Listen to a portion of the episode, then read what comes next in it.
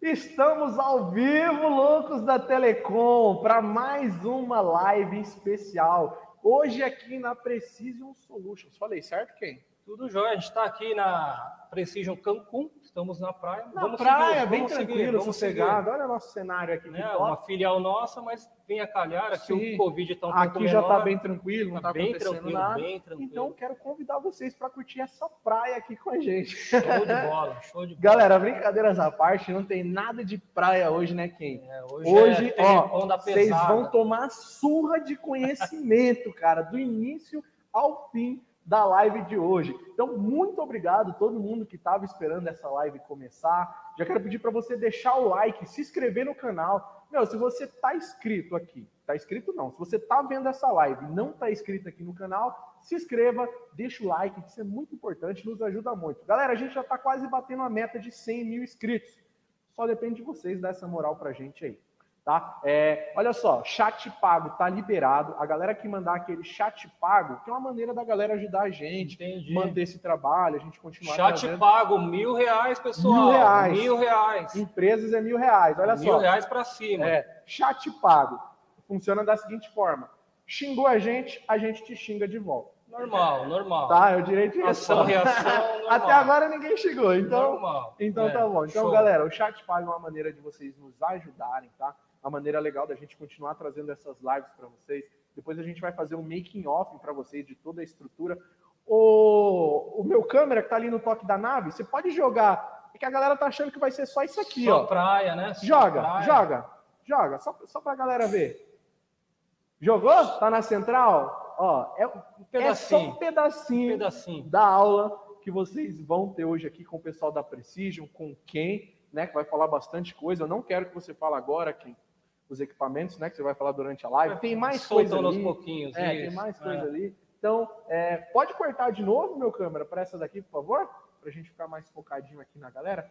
Então, quem? Mais uma vez, muito obrigado, cara, por ceder o espaço aqui da Precision, principalmente por mobilizar essa turma para dar essa aula aqui para a gente hoje, né? Em tempos de live que a gente não está podendo estar presencialmente nos eventos, né? Perfeito. a gente consegue entregar com a mesma qualidade esse conteúdo. Então, aquele toque padrão Show, dos show, novos show. normais, Show. né? Valeu, Então, obrigado. é, quem? Eu, vou- eu vou me despedir daqui, porque eu vou ficar ali acompanhando o meu Só câmera.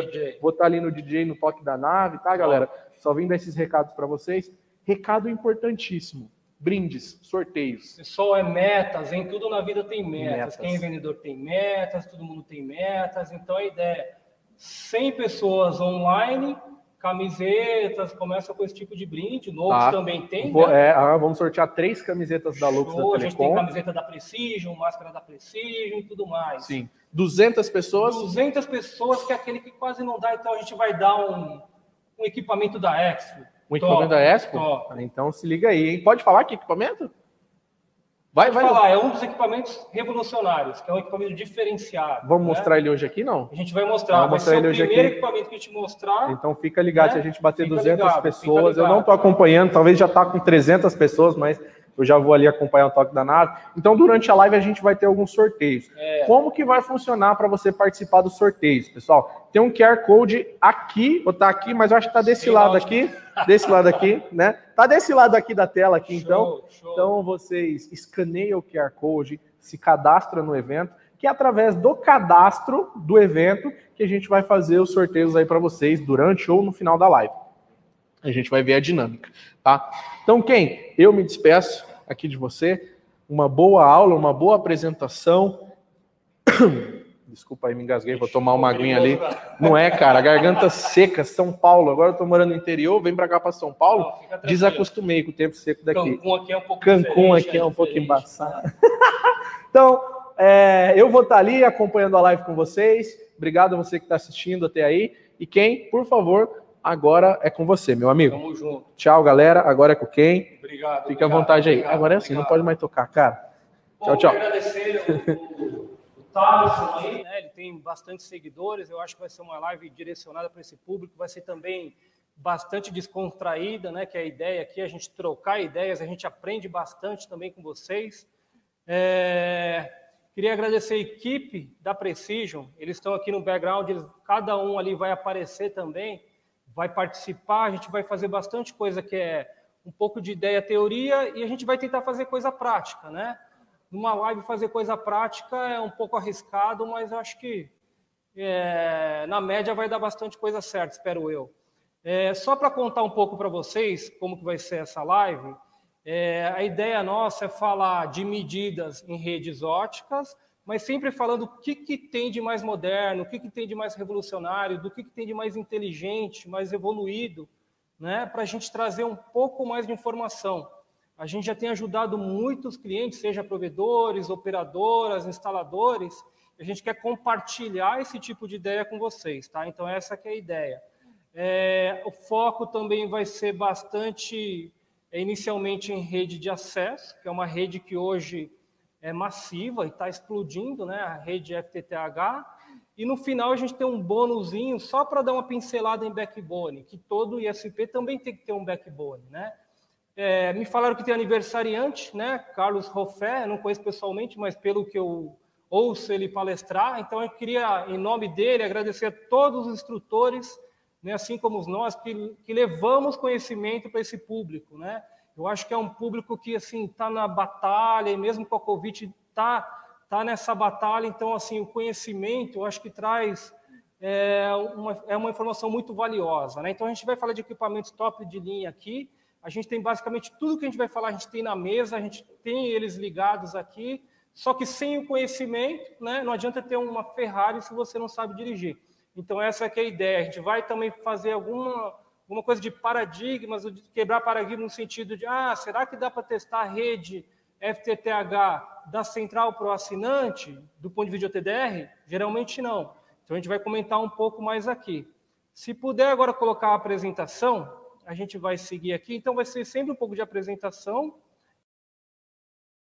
A gente tem um hack aqui do lado, que tem alguns elementos que a gente vai comentar. Então a ideia é essa, que seja bastante participativo. Obrigado a todos que estão assistindo aí. Vamos lá. Já está a apresentação? Então tá jóia. É... Deixa eu apertar aqui. Tá, aqui está uma agenda. Olha o tamanho da agenda. Vai ser bastante desafiador que tenha gente assistindo até o final. Mas né, talvez seja interessante para um público X, Y, Z. A ideia é a gente vai cobrir bastante tópicos aqui, tá? Então vou fazer um pouco, começar um pouco por que, que a gente está falando de rede ótica, né? Então falar um pouco de update desse cenário atual, coisa muito resumida, né? Já teve bastante lives informativas nesse sentido, então vou só dar uma pincelada aqui só para quem não é da área entender um pouco mais do que, que a gente está falando desse mercado. É, começando aqui um pouco é, da Precision Solutions, vou falar bem rapidamente, eu acho que a maioria já já me conhece e conhece a empresa, né? Então a gente tem basicamente três áreas. É, consultoria de redes, a gente faz projetos, implantação, a gente faz operação manutenção 24 por 7 para várias operadoras, treinamentos de equipamento, treinamento de tecnologia, né? Ressaltando aqui alguns projetos, a gente fez a rede da Copa do Mundo 2014, rede ótica, e a rede das Olimpíadas 2016, onde a gente colocou um pessoal 24 por 7 no NOC, monitorando 300 e poucos canais TV ao, ao, ao redor do mundo. É, nós temos, temos um laboratório que ele é acreditado, 17025 pelo Inmetro, e homologado pela Anatel. Isso traz bastante conhecimento profundo, né? É, agora, falando um pouco dessa parte de parceiros de teste e medição, olha que legal, é, a câmera até está voltada agora para outros equipamentos que a gente não vai focar hoje, e aqui na apresentação está algumas das marcas que a gente distribui no Brasil. Né? A gente, Expo, que é hoje número um, toda a parte de medição ótica, a Ideal Networks, é toda a parte de cabeamento estruturado, é testes de câmeras de alta definição, Keysight, que era antiga HP Agile, toda a parte de RF, e Ryoki, que é o parceiro japonês nosso, toda a parte de medidas elétricas. Então a gente tem essa força esse foco muito forte né, nessa parte de teste e medição. Tudo bem, pessoal? Vamos seguir aqui. É, então, falando um pouco de, de comunicação ótica, né? até eu peguei esse slide da Expo, que ele fala assim, ó, o mundo está se movendo para fibra ótica. Você está preparado?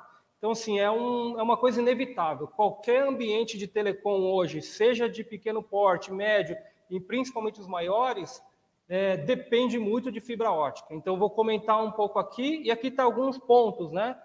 Se está crescendo e tem coisas novas, tem desafios novos também.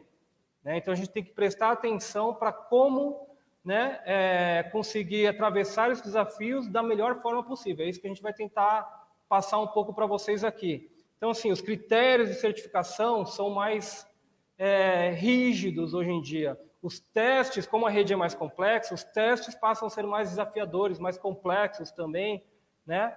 É, tecnologias novas, então desafios novos, é pouca gente que conhece e vai vir um monte de informação para tratar. Então, se a gente vai fazer um monte de dinheiro da rede, vai ter mais informação. Como que a gente vai conseguir gerenciar esse, esse volume de informação massiva? A gente vai tentar cobrir um pouco aqui. É, seguindo um pouco, é, aqui eu vou falar do ponto de vista de acesso, o que está acontecendo. Basicamente, todo mundo sabe que é o famoso FTTX, né? é Fiber para vários ambientes, principalmente Fiber to the Home está explodindo. Então, hoje, as bandas largas que estão sendo é, instaladas aqui no Brasil e ao redor do mundo, praticamente é fibra ótica. Né? Por quê? Porque o volume de tráfego necessário para o usuário cresce exponencialmente, está explodindo. Né? Na Covid, então, explodiu mais ainda. Então, a gente achou que ah, vai ter uma queda de volume, ou quem mexe com telecomunicações vai ficar um pouco parado. Não, pelo contrário, a gente não está trabalhando cada vez mais, está explodindo. Falando um pouco aqui, deixa eu colocar o apontador. Então, a gente está hoje no Brasil 99% GPON, já tem bastante coisa. Eu acho que a gente vai pular o XGPON e vai para o XGS-PON, que basicamente o que vai mudar é 10 gigabits de subida e 10 de descida. Então, assim, muito mais banda, que vai cair num backbone, que a gente vai falar depois, que vai ter que crescer também. E para frente vai vir 40 GB e 100 GB e assim por diante. Uma coisa que é interessante é que vai ter, um, vai ter uma coexistência de tecnologia. Então, não se preocupe, a rede passiva que vocês batalharam tanto para construir, se foi bem construída, né, é, a rede vai suportar as novas tecnologias também. Então, é importante essa questão de manter a qualidade da rede. A gente vai focar bastante nesse aspecto. Né? Então, aqui tem as várias tecnologias, né? vai ter um elemento, um MUX que praticamente vai juntar. Aqui um slide assim bem resumido do ponto de vista funcional, né? É, legal, estou olhando aqui para a câmera certa agora. Então, é, isso que vai acontecer, né? Na parte de acesso vai aumentar a banda, né? E olha o que, que vai acontecer é no mercado de celular, mas devido a isso, olha o que vai acontecer na cobertura ótica necessária para alimentar, né? as estações rádio bars, node bis novas. Então, para 3G e 5G, olha o caminho que a fibra faz hoje em dia num, num, num, numa região. E para 5G, devido à mudança de frequência e tudo mais, olha o volume de fibra adicional que vai ser necessário. Então, pessoal, quem mexe com fibra hoje, a palestra de fibra ótica, é, vai ter bastante trabalho pela frente, né? vai ter muito trabalho pela frente. É, falando um pouco agora de tráfego um pouco mais massivo, que é o que tem em backbone, DCI, né? Existe hoje, quer dizer, já faz um tempo que existe já um cabo né, de 35 milímetros, que é esse Spider Web Ribbon da Fujikura, que cada cabo tem 6.912 fibras, cada cabo. E em cada fibra, o que, vai acontecer em cada uma dessas fibras? Transmissão ótica massiva. Então, hoje a gente tem equipamento de transmissão com lambda de 200 GB é muito comum. Lambda de 200 é o feijão com arroz hoje. Né? E a gente consegue ter, sei lá, 120, 80 lambdas em uma fibra, cada uma com 200 GB. Né? Mas essa modulação ela vai aumentar bastante. Então, hoje já tem tranquilamente lambda de 800 GB, 600 GB, é um meio que já tranquilo. Né? Então, e o que aconteceu também é que diminuiu, os equipamentos diminuíram. Então, se você pensar num DCI hoje, é um equipamento de uma unidade de rack, AC, liga na tomadinha, 3.6 teras cada equipamento desse. Entendeu? Então, o que era um rack enorme de DWDM, hoje em DCI é pequenininho, né? consome pouco e a densidade é enorme. E só comentar aqui um evento muito interessante que aconteceu semana passada, retrasada, teve um novo recorde de transmissão ótica em fibra ótica, né?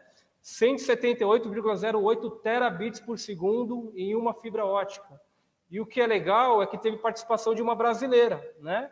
A Lídia Galdino, que trabalha, infelizmente no Brasil a gente não consegue ter todo esse suporte de tecnologia, então, ela trabalha lá em, em Londres, né? Ela foi uma das líderes, né? Foi um grupo enorme para conseguir esse tipo de, de recorde mundial de transmissão em fibra ótica. Imagine esse, esse volume em 6.912 fibras óticas. É praticamente o mundo inteiro passando em um cabo de fibra ótica, né? Só para vocês terem ideia do que está acontecendo pelo mundo. É, o que vai acontecer também, na verdade aqui já aconteceu, né? Mas se a gente olhar a linha do tempo aqui, né? A linha do tempo sobre interface cliente, né? E o investimento que está sendo feito. Então, hoje em dia a gente está em 2020, já está aí o 400 GB. Então, interface 400 GB, a gente já sabe, tem colegas nossos que já trouxeram equipamentos que comportam 400 gigabits por segundo cliente para o Brasil. Então, já é realidade. A ideia é que isso aumente, aumente o volume de interface de 400 e começa a aparecer interface de 800 e tudo mais. Se você for numa oficina, numa feira mundial, tem várias, né, vários trials ou vários até produtos finais já funcionando.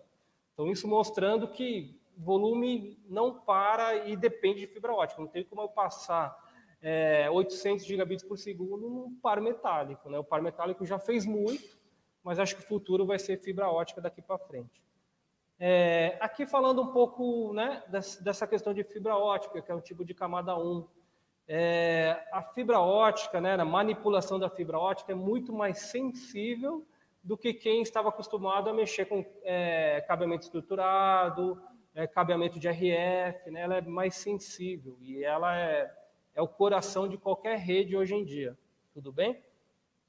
Aí a gente vai entrar já nessa questão que eu comentei com vocês. A gente vai mostrar um método tradicional, que ainda 90%, 90% 80%, principalmente aqui no Brasil, o pessoal trabalha dessa forma.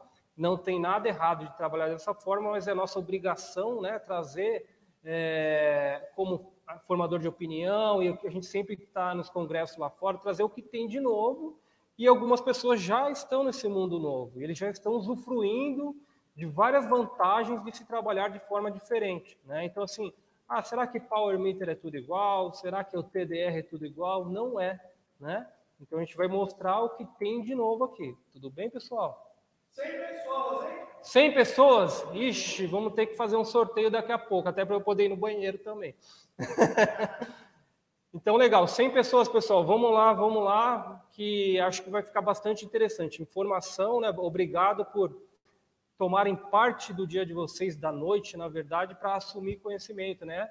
Para vocês é, conseguirem absorver conhecimento, na verdade. E o conhecimento ninguém tira de vocês, o que a gente diz nesses grupos, né? Ah, ele tem um TDRX, perdeu ou vendeu, mas o conhecimento fica. E o conhecimento faz muita diferença. Então, legal. Ô, ô Ken, desculpa te interromper só um, um pouquinho. Show. É que o seu slide está cortando um pouquinho. Será que você não conseguia dar uma ajustadinha nele para o pessoal? Cortando em cima, embaixo? É, tá escrito Power Meter e não dá para ler o que continua. É mesmo, mas eu não sei como que ajusta, não. é sério. É. Então ah, depois, mas, mas, dá para entender o contexto aqui. É, medida, aí tá cortando Power Meter, ótico, cortou ótico. É, ah, então tá cortando só um pedacinho só. Estranho, mas é. no Precision não aparece nada. Não, não. É. Mas daqui a pouquinho a gente corrige, então dá para ah, então dá entender corrigir, bem cara, aqui. Tem muita coisa que eu estou falando que o pessoal acha que não pegou, não. Tá, tá. cortando tipo um terço da tela. É. Ó, pessoal, a gente vai corrigir isso. Tá? Será que eu ponho aqui no modo. Tira aí do modo compartilhamento para a gente ver. Vamos melhorar isso aí agora, galera. Pode compartilhar de novo. Poxa, desde o começo. Não, mas a galera estava entendendo. Pessoal, olha só, obrigado a todo mundo que está assistindo mais uma vez. Não se esqueçam de escanear o QR, o QR Code aí na tela, né? Para vocês participarem do sorteio. Tá bom? Colocar o slide na é, tela inteira. Aí tela inteira. Então coloca só um pedacinho, não bota a tela inteira, não. Deixa eu ver aqui se a gente faz um estranho, né? Tá. Enquanto o, o quem ajustar lá, 127 pessoas e subindo, hein? Ó, se chegar a 200 que vai sortear o aquele equipamento da Expo, que vai ser o primeiro. Equipamento da Expo. Ah, também vai ter chaveiro, adesivo, Vamos tudo. Lá. Tá? Compartilha a tela de novo aí pra gente ver. Deixa eu compartilhar aqui. Tá? Poxa vida. Tenta compartilhar, lá. em vez de compartilhar só a janela, a tela inteira aí pra gente ver. Ou só a janela. Tá. E a ideia é essa, galera, mostrar para você o 100%. Obrigado. O Tony, né, tá presenciando, o Leonardo Alves, Deixa eu ver quem Marcelo tá de Mello. Tony, Leonardo, é. Davi, show. Compart é, é, só aumenta Vai. aí pra gente. Tenta botar a tela inteira pra gente ver agora. Foi? Você vai cortar. Foi. Oxi. Show, galera. Deixa eu ver então. Só para Só dá uma pincelada aí que agora é, só para quem viu cortado, vamos lá. Então aqui acho que vocês não viram NG.2, né? Estava cortado, mas basicamente vai subir as taxas 40 GB, 10 gigabits por segundo. Aqui interessante também mostrar a cobertura para 3G. Aqui o vermelhinho fibra ótica e o azul para 5G é o quanto de fibra ótica, porque vai aumentar o número de sistema irradiante que vai ser necessário, entendeu? É, falar um pouco aqui, né, acho que a parte de cabo vocês conseguiram enxergar, e falar um pouco dos DCIs, que são esses equipamentos aqui de uma unidade de hack com 3.6 teras e tudo mais, e, e esse recorde aqui, né, que a gente comentou, que mostra que a gente está chegando perto do limite lá de Shannon, né? Mas é legal, então a fibra ótica tá, realmente está bombando. É, interface de 400 GB, 800 GB, normal, já existe no Brasil, inclusive. Né? É, e aqui a gente vai começar a falar dessa questão de medida, que é o nosso DNA fazem vários anos na realidade já. É, então, agora que tem a tela completa, pessoal, então assim, o Power Meter né, é a, a medida mais simples e básica que se faz em fibra ótica. Né? Então, você tem uma rede ótica, não tem como não ter power meter. Né? Não tem como não ter máquina de fusão também, que a gente trabalha, e power meter. O resto não deveria não ter, mas tem gente que não tem ainda e a gente vai tentar incentivar que tenha aqui, tá bom? É, então, o método tradicional de power meter, e todo, como quase todo mundo já mexeu e tem power meter, é basicamente um equipamento né, bastante portátil, como esse que está na tela, e que Power meter, o próprio nome diz, ele mede potência ótica, né? Então você mede a potência ótica e geralmente o pessoal não salva, anota no papel, manda para o WhatsApp ou que nem está aqui tira foto, né? Tem a operadora que pede para o pessoal tirar a foto para comprovar que realmente ele mediu, né? Mas é um método assim que é bastante arcaico ainda, né? Então sempre a gente vai tentar fazer assim, o método tradicional e o método mais evoluído, né? Então, o que, que existe hoje em dia, pessoal? Bastante gente já usa, mas tem gente que nem conhece. Então, a ideia é a gente passar a informação aqui. Nós temos equipamentos que, conversando com o smartphone, que todo mundo hoje tem um smartphone, né? Tem gente que não tem TV, não tem nada, não tem geladeira, mas tem smartphone. Então, a gente consegue é, transferir informação, salvar informação, receber configuração, é, saber a localização onde o técnico está. Então, tem bastante parceiros nossos que já entraram nessa onda e estão verificando que vale a pena, né? Porque se ele salva informação de tudo, por que do PowerMeter ele não salva? Né? Se a potência é uma coisa muito importante e simples. Então, agora a gente vai fazer o primeiro teste prático aqui, chamar o nosso Marquinhos aqui, que bastante gente conhece, e ele vai fazer a demonstração ao vivo aqui da medida desses power meters novos. Então, por favor, Marcos, pode se apresentar e fica à vontade aí em Cancún. ok, ok. Olá, pessoal, boa noite. Satisfação estar aqui novamente falando com vocês. Já tivemos alguns outros vídeos aí. Deixar um abraço a todos os amigos que estão na audiência. Bom, o Ken já comentou né, sobre o, o Power Meter convencional, que é o da Exo aqui é o EPM 53 eu costumo brincar que esse é o original. e como a ideia dessa live é falar de novidade, qual que é a, a novidade aqui que eu quero mostrar para vocês? É o MPC 100.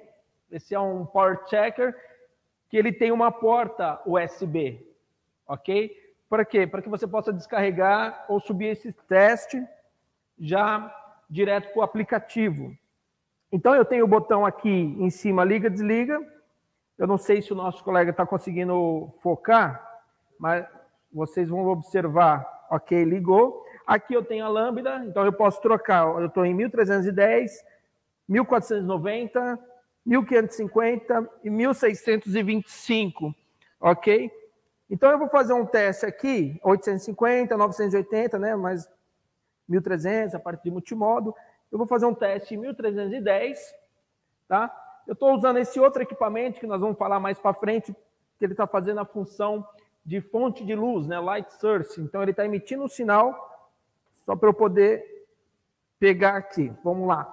Bom, agora o Thaleson vai compartilhar a tela para que vocês possam acompanhar aí através do aplicativo essa função da, da gente poder subir os testes, né? gerar relatório, ter uma coisa toda documentada, que é essa tecla que a gente vem sempre batendo, conversando com os, com os provedores, principalmente, a importância de você ter uma rede toda documentada. Tá? Isso é muito importante. Então, veja bem, eu vou. Eu acho que está habilitado aí a minha. Está na tela? Eu vou primeiro habilitar essa ferramenta aqui que é o EX1, nós vamos falar um pouco mais à frente, peço que vocês fiquem ligadinhos aí que tem muita novidade, muita coisa bacana para mostrar, para que ele faça a função, então, como vocês podem observar, ele tem uma porta ótica, eu coloquei um SFP, para quê? Para que eu possa fazer a, a, emissão do sinal e medir aqui com o Power Meter. Então, como vocês podem observar na tela, ele já reconheceu, ok? Eu abri aqui ó, a interface ótica. E vejam aí no TX Power que ele já está emitindo então uma potência de menos 6 dBm, que, que é justamente essa potência aqui que o medidor está analisando. Veja, agora eu vou abrir um outro aplicativo, vocês estão acompanhando aí na tela, que é o aplicativo, esse primeiro, chamado de OPM. Vou fazer a conexão aqui ok? Vou habilitar o Bluetooth aqui do Power Meter. Olha lá, já reconheceu o MP100, selecionei. Está aí na tela, então, os valores da potência que ele está fazendo a leitura aqui, menos 6.21 dBm, tá? Posso ter esse valor também em dB. O que é legal, eu posso vir aqui em cima e fazer o que? Toda a parte de relatório. Então, eu posso fazer a identificação.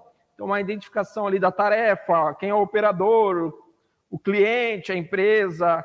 Faço toda uma documentação desse teste, ok? Voltando aqui, eu posso fazer também a, as configurações, eu posso fazer, buscar aqueles testes que já estão, no caso, armazenados, e veja que interessante, de acordo com aquelas configurações que você pode fazer através do nosso software também, o Fast Reporter, você estabelece ali alguns valores que nós consideramos como os limites de passa-falha. Né? Então veja que nos testes que nós simulamos aí durante o dia, esse agora que ele chama de MDS 00021, ele passou, tá um tique aí de verde. E no total foram 22 testes, sendo que 14 estão ok e 8 falharam, ou seja, um sinal atenuado, uma potência aí inadequada. Tá certo? Então eu entro nessa medida, então eu abri, vou voltar aqui, vou abrir o último teste, né? Nós podemos aqui, vamos abrir aqui um teste qualquer, vou pegar esse daqui. Veja que aqui embaixo, nessa tela que vocês estão visualizando, no meio, eu tenho a opção PDF, tá? Ao lado, eu posso fazer o quê? Compartilhar ali, ó, já gera um PDF e já compartilho. Então eu vou abrir aqui o relatório, que é isso que é importante quando a gente fala de documentação da rede. Então veja que bacana como são diferenciados os relatórios da Expo. Vou dar um zoom. Então tá aí, ó, toda a informação que eu preciso, quem é o técnico, ok? Qual é a medida que foi feita, qual é o comprimento de onda que foi utilizado, o status ali passou, então está aceitável. E o que eu queria chamar a atenção de vocês é justamente aqui, ó. Vou dar um zoom para ficar uma, uma melhor leitura. Vejam abaixo do nome Precision, ele tem a geolocalização. Então, já é gerado automaticamente no momento que eu efetuo o teste. Então, eu consigo comprovar que o técnico esteve ali fazendo o teste. E o mais importante, hoje nós sabemos que é muito comum muitos softwares né, de cadastro de rede. Então, você alimenta essa informação no seu software, então você já tem mais uma informação ali de todas as caixas, aonde que está, qual é a potência. Tá? Então, você faz uma documentação perfeita. Então, tá aí, pessoal. Esse é o MPC. Apesar do tamanho, parece um equipamento simples, mas você vê o tanto de informação que ele entrega para vocês. É o que tem aí de melhor e bem bacana nessa parte de Power Meter. Ok? Eu não sei se nós vamos falar agora ou vamos falar do Power Meter POM, já vou chamar o nosso colega Gustavo. Pessoal, parabéns, Marquinhos. Só para... Tem mais uma função também de geolocalização.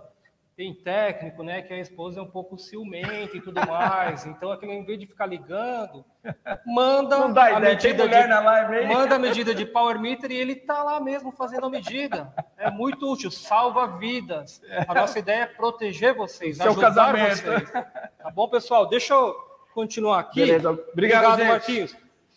É, vamos lá, pessoal. É, vamos lá aqui de volta, né? A gente já ajudou, então salvamos algumas vidas aí e tudo mais. É, agora, a gente vai falar de um outro equipamento que também é Power Meter, né? A gente não vai entrar no mérito. Ah, que Power Meter para medir a potência de subida tem que ter duas portas. Então, a gente não vai falar essa, parte mais básica. Então, a gente vai mostrar o que tem de novo, né? Como eu comentei aqui. É, esse Power Meter da Expo, ele, é- ele é automatizado no sentido... Lembra que eu comentei com vocês que as redes óticas para FTTH elas vão se misturar. Então, não vai precisar trocar uma rede para XGS-PON e uma outra rede para GPON. Então, vai ser tudo com elemento de coexistência, que é o nome técnico, digamos assim. Ele vai juntar esses sinais e esses sinais vão chegar e, em todos os assinantes. Só que alguns assinantes vão querer pagar o 10 GB, 7 GB, 5 GB, e o outro vai continuar querendo receber os 100 mega da vida, né? E aí, então, assim, ficou um pouquinho mais desafiador para o técnico. Ele falou. E agora? Né? Aquela documentação que a gente sabe como que é. Então, a ideia de ter um Power Meter inteligente, né, que é até o tema da nossa apresentação, é que ele automaticamente encontre se aquele usuário é XGS ou GPON tradicional e faça a medida correta. A gente trouxe para vocês, né, é, até OLTs novas, né, que já estão, né, até sendo comercializados com XGS-PON. Então, a ideia é a gente trazer tecnologia nova. Então, o Gustavo aqui, né, que é o nosso engenheiro de suporte, vai participar da primeira live dele aí.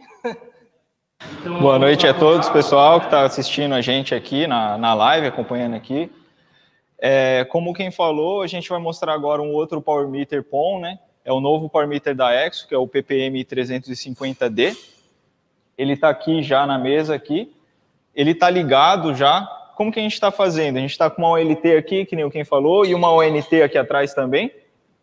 Ele está pegando o laser. Se você conseguir colocar aqui na tela, por favor. Conseguiu. Beleza. Ele já está mostrando aqui, vocês veem que ele já está dando o critério de passa, né? Que acende aqui já o LED verde. Ele mostra aqui já que é um XGS PON, né? Que a gente está medindo. E como que ele funciona, né? Qual é o diferencial dele, além disso, né? Que tem em outros Power Meters? E a gente consegue conectar ele no celular pelo mesmo aplicativo que o Marquinhos mostrou para vocês, né? O OPM. Eu vou conectar aqui. Ele conecta via Bluetooth. Estão conseguindo ver a tela? Beleza. Deixa eu colocar ele aqui. Vocês veem que ele já está mostrando na, na tela que ele está medindo o XGS POM. Se tivesse uma rede POM, ele já estaria trocando, né? E ele estaria destacado o GPOM em cima e o XGS estaria apagado. Como que a gente faz para colocar qual tipo de teste que vai medir, etc. Tem aqui também a, antes de, de entrar nessa parte de configuração do tipo de teste, tem identificação, igual o Marquinhos mostrou também, para a gente colocar no relatório, toda aquela parte. E a gente vem aqui em Test Configurations, vocês veem que tem vários tipos de testes diferentes. Tem GPON com XGS, tem GPON com NGPON, tem só GPON sozinho. Isso aqui é o seguinte, se você tem uma OLT mandando mais de um tipo de sinal diferente, de um serviço diferente, e o técnico não sabe, ele está em algum ponto da rede ali que ele não sabe qual tipo que é, se é XES ou se é GPON normal, você seleciona aqui que tem algum desses serviços, por exemplo, no caso está aqui GPON e XGS PON selecionado, e o próprio Power Meter ele já vai identificar qual dos serviços que é. Como que ele identifica? Ele diferencia pelo upstream, né? Se eu desconectar aqui, vocês vão ver que ele vai Ó, desconectei aqui, ele já deu low, aí ele mostra que está sem sinal nenhum, né? Nem POM, nem nada. Deixa eu conectar aqui de novo. Esperar ele alinhar aqui. Pronto, já subiu. Aí como que a gente salva essa medida, né? Só tocar aqui no, na flechinha aqui do, no celular, ele já salvou a medida.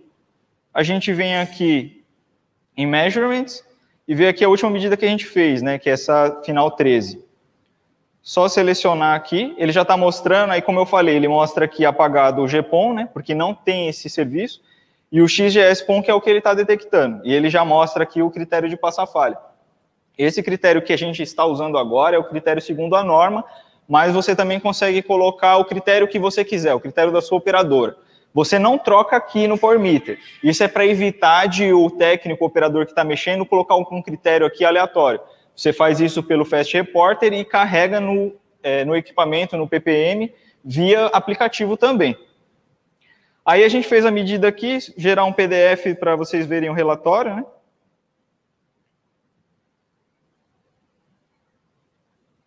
Pronto, já gerou o relatório.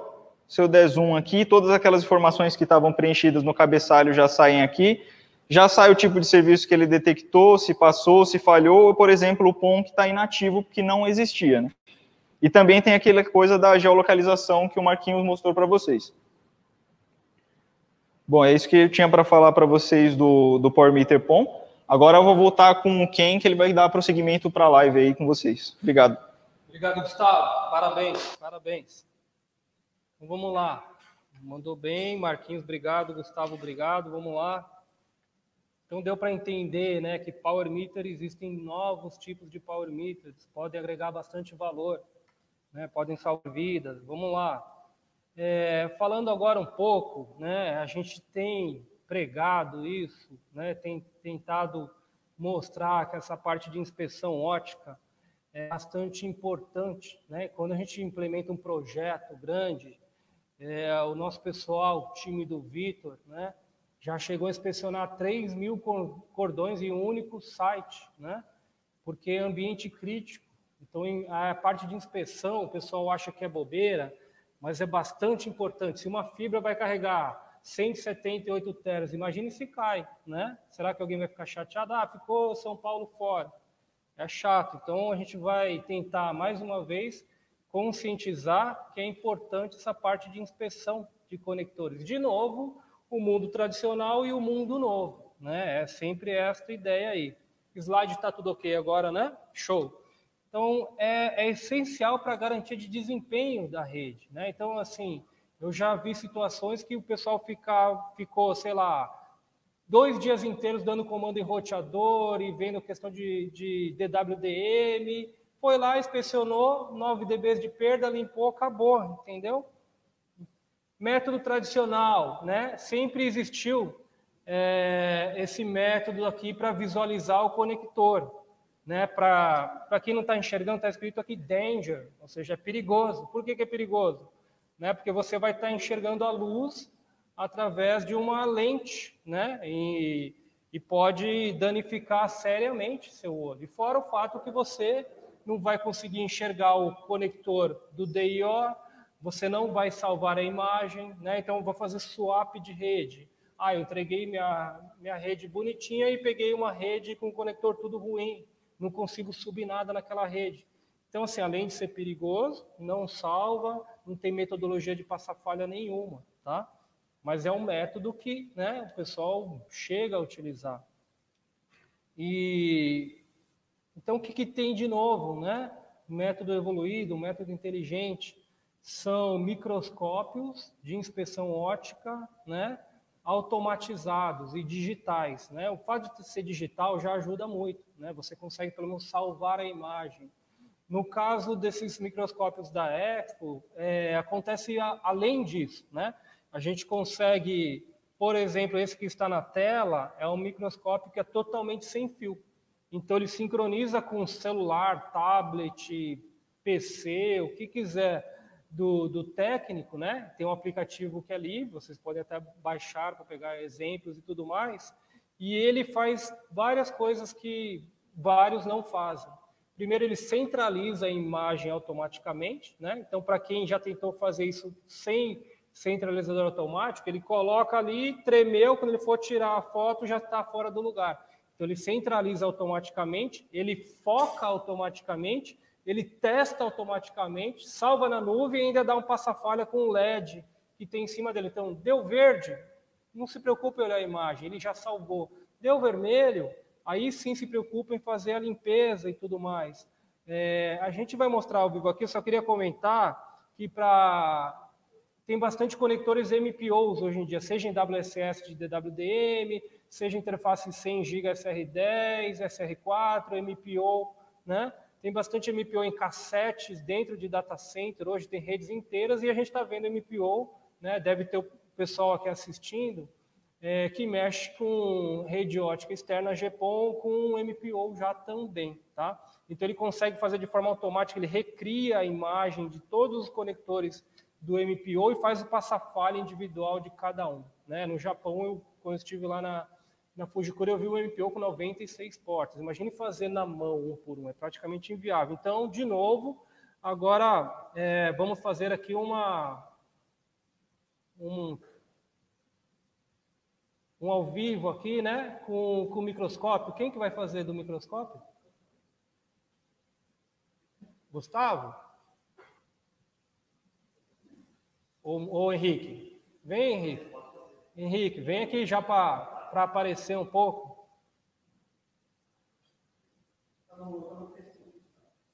Ah, pessoal, o microscópio tem a geolocalização também, né? Salva vidas. Vamos lá, pessoal. É. Boa noite, pessoal. Prazer aí estar falando com vocês aqui nessa live de hoje. Vamos auxiliar aqui na parte do microscópio. Ah,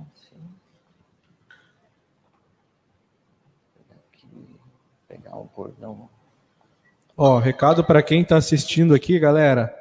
É, não se esquece de se inscrever aqui no, né, no QR Code para poder participar dos sorteios aí no final da live, tá bom? Então, é, tá tudo pronto ali, né? Deixa eu só, só era só para dar esse recado mesmo aí. Nesses tempinhos assim, eu vou aparecer aqui para falar para vocês se inscreverem no evento e participar aí do sorteio no final da live. Estamos conectando aqui. Foi?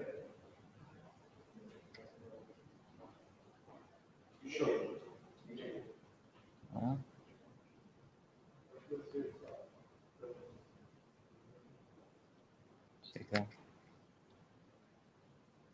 Só Henrique Capila. Acho que agora vai. Vê aí. Na área. Tá. Show de bola, tô vendo aqui. Conseguiu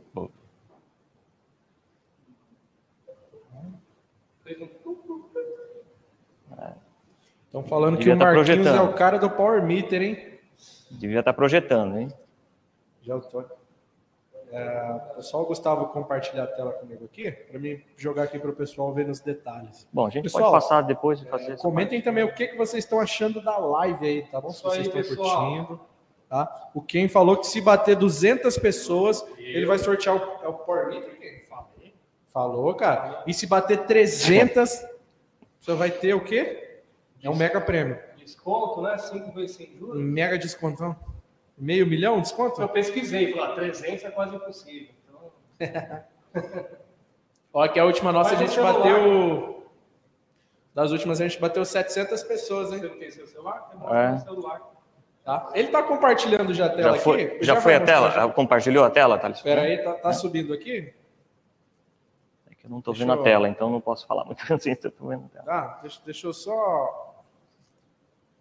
Quase. Só a chopeira quem? Chopeira, quem está falando? Rodrigo Coimbra. É, chopeira, você tem que ajudar. Tem uma chopeira aí, cara. Agora vai, vai ter a zona morta, hein? Tá, tá limpo? Tá limpo. Tá limpo. Né? Então, pessoal, como vocês podem ver, esse é um conector que ele tá limpo, né? Tá mais ou menos, né? Eu não estou vendo a tela direito aqui, porque está no notebook aqui. Mas eu vou mostrar para vocês a questão da limpeza, né? Então, se você simplesmente, não sei se o câmera pode focar, mas aqui, se eu simplesmente tocar aqui na ponta do conector, né, vocês vão ver que, não que eu não tenha lavado a mão hoje, mas talvez o resultado aí tenha sido... Apareceu? É, vocês viram o impacto que, que tem, né, num conector, a questão da limpeza e a importância de se passar a canetinha ótica de, caneta ótica de limpeza, tá? Serve tanto para o cordão quanto para o próprio conector do OTDR, tá, pessoal? Então aqui eu simplesmente venho e. É, pessoal, cuidem dos seus OTDRs, é muito importante. E aquele negocinho pequenininho que vem junto com o conector, tampinha, não é chiclete, é para fechar o conector. Tá bom, pessoal? Legal, obrigado. Obrigado, Henrique. Obrigado. Obrigado. Então, assim, a ideia é a gente, né, novamente, é, tentar é, tomar o máximo de cuidado com o conector, porque tudo passa pelo conector, né? E é, podem acontecer danos irreparáveis. A gente pode, com sistemas que trabalham com Raman, alta potência, a sujeira do conector, pode torrar o conector ou mesmo a placa, né? É um trabalheira danada para fazer essa questão de, ah, Raman deu problema, Raman geralmente são enlaces longos, então, assim, bastante importante essa questão de, de microscópio e tudo mais. Vamos seguir aqui que, que tem bastante coisa ainda por vir. Vamos lá, pessoal. Ó, agora a gente vai falar de um produto que não existia, né? Então é interessante. A gente até chamou de multímetro ótico né? É, porque na verdade não tinha esse produto no mercado. Então, assim, é, equipamento, ele é um equipamento multiuso, né? Então ele faz várias funções em um equipamento só, né? A ideia acontece muito com isso, em tudo na vida, né? Então você tem vários equipamentos junta num multi-equipamento, né? Para a gente conseguir ter portabilidade, praticidade e tudo mais. Então, Continuando nas medidas que não deixam de ser básicas, mas um pouco mais evoluídas, a gente tem Power Meter, que a gente comentou bem aqui, basicamente média potência. É, a gente tem fonte de luz, que o Marquinho fez com o EX1, que é quem gera a luz, o Power Meter. ORL Tester, basicamente mede perda de retorno. E o TDR, que a gente vai ver mais, ao, mais à frente aqui. Né? E olha que legal, a gente conseguiu juntar esses equipamentos em um equipamento só, tamanho de uma massa de cigarro. A gente chegar em campo lá e fazer todo esse tipo de medida, né? E o pessoal já percebeu, isso é no mundo inteiro, né? Como esse cuidado de conector ainda não foi assimilado pelos técnicos, né? Então, assim, depende muito de conhecimento. Eu acho que às vezes é mais conhecimento do que investimento. Se pegar uma canetinha que custa cento e poucos reais e faz 800 limpezas, não é investimento né? Aí é conhecimento. Mas se ele não tem a caneta sem empresa, nem conhece que poderia ter a caneta de limpeza, acaba trabalhando com conectores sujos. E o que acontece bastante, os equipamentos de teste, como o TDR, fonte, ele tem contato com o conector. Né? Então, o que, que acontece? Você estraga seu equipamento de teste. Ah, eu comprei um Exo top de linha, comprei uma fonte, comprei um TDR, Infelizmente, o pessoal chega a estragar né, o conector do TDR por sujeira. E, e, o fato de estragar, a gente faz todo o reparo, logicamente, aqui, é, como é, service autorizado da ECO, mas ele tem que mandar o equipamento. Né? E isso deixa ele um período sem o equipamento. E hoje, quem está acostumado com os equipamentos nossos, não consegue viver mais sem o equipamento de teste, faz parte do dia a dia. Então, o que, que o pessoal desenvolveu? Um conector substituível. Ah, então estragou o conector? Manda outro conector, já deixa um ali debaixo do braço, trocou o conector, acabou. Né? Para quê? Para que você consiga aproveitar melhor o seu equipamento. Né? Mesmo que você não utilize fibra tão suja, com passar do tempo, né, de tanto conectar, pode acabar estragando. E se você já swap o conector ali, ele já está funcionando, é, ajuda muito, né, do ponto de vista de custo né, do equipamento, de manter o equipamento, custo de manutenção do equipamento. Então a gente vai fazer aqui ó, uma simulação de novo prática com o Henrique aqui, de novo, desse equipamento que chama OX1, equipamento multifunção. Olha que legal. Vamos lá, Henrique. Vamos lá. Obrigado, Ken, pela introdução aí, ó, explicação sobre o produto. É, esse daqui é o equipamento OX1, né? Equipamento recentemente lançado pela Expo, então, como quem comentou, multitarefas, né? É, atuando como power meter, fonte de luz, né? É, e vocês podem ver a grande novidade dele, conforme o Eduardo comentou, é a questão do é a questão do conector, né? Então aqui eu vou desconectar o patch cord que eu tinha usado anteriormente. Tá pegando câmera? Tá. tá? Pode, pode tocar aí. Tá? Então aqui eu eu destaco, pessoal, ó, vê se dá para pegar aqui, que é importante, essa parte. É, ó. Então, esse é o conector aqui, ó, que é destacável, então evita muita dor de cabeça de você ter que enviar o equipamento para manutenção. Tá? Então, você simplesmente joga ele aqui, não sei se está dando para ver. Então, você encaixa ele novamente no, no equipamento. Tá? Então, ok, a gente está preparado agora para fazer um teste, pessoal, simulando uma rede é, uns testes que a gente pode fazer, por exemplo, acho que você comentou, né, que mas aqui esse equipamento basicamente ele serve para a parte de construção de rede, ele serve para a parte de manutenção, né? Vocês veem que é um 3 em 1, praticamente que eu vou mostrar para vocês é como se fosse um OTDR de mão, tá, pessoal? Então, toda a parte de, eles chamam de last mile, né, a última milha do cliente, você pode é, utilizar usando, você pode testar usando esse pequeno equipamento aqui. Tá? Então, o que, que ele pode ver? Emendas, conexões, ele pode ver a distância.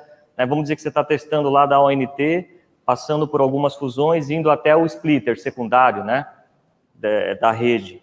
Então, a rapidez e agilidade que você tem usando um equipamento desse é bastante maior do que até utilizando um OTDR em si, tá? Porque ele está focado no last mile da rede, tá? É, enxergando até o, né, até o splitter. Né?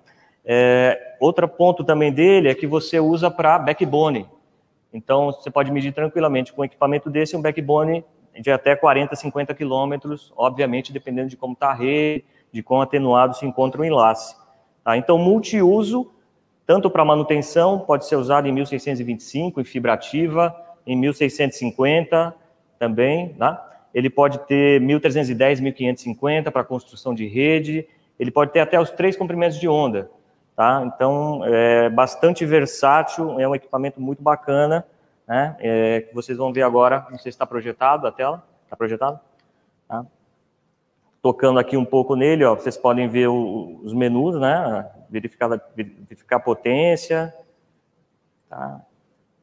Cadê aqui mais? A fonte de luz, aqui ele atuando como fonte de luz.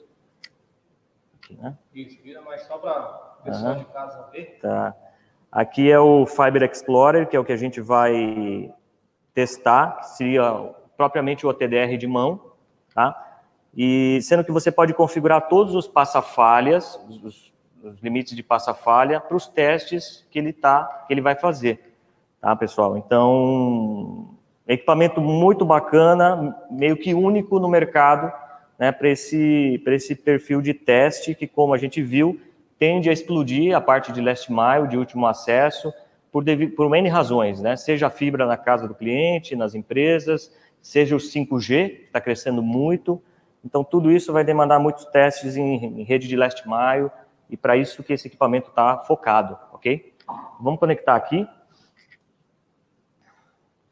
Lembrando que ele tem a bateria que pode ser trocada em campo, tá? A bateria dele, e ele é carregado com conector USB tipo C, que permite um carregamento bem rápido e bem bacana. Tá, tá projetado a tela do, do, do equipamento? Ah, sim, Ou está tá, tá mais focado aqui, só para eu entender? Está os dois. Está os dois?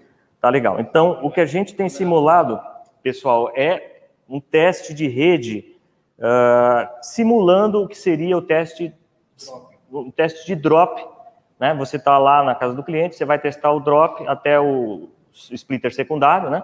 A gente colocou de propósito uma falha ali pequena para que vocês vejam é, o comportamento dele. Então, basta eu clicar aqui, né, eu escolher o tipo de teste que eu quero fazer, né, eu já cliquei aqui, ele está começando a lançar o, o, comprimento de onda. Esse aqui é um equipamento 1625, então ele poderia estar tá testando um, uma rede GPON em fibra ativa, por exemplo.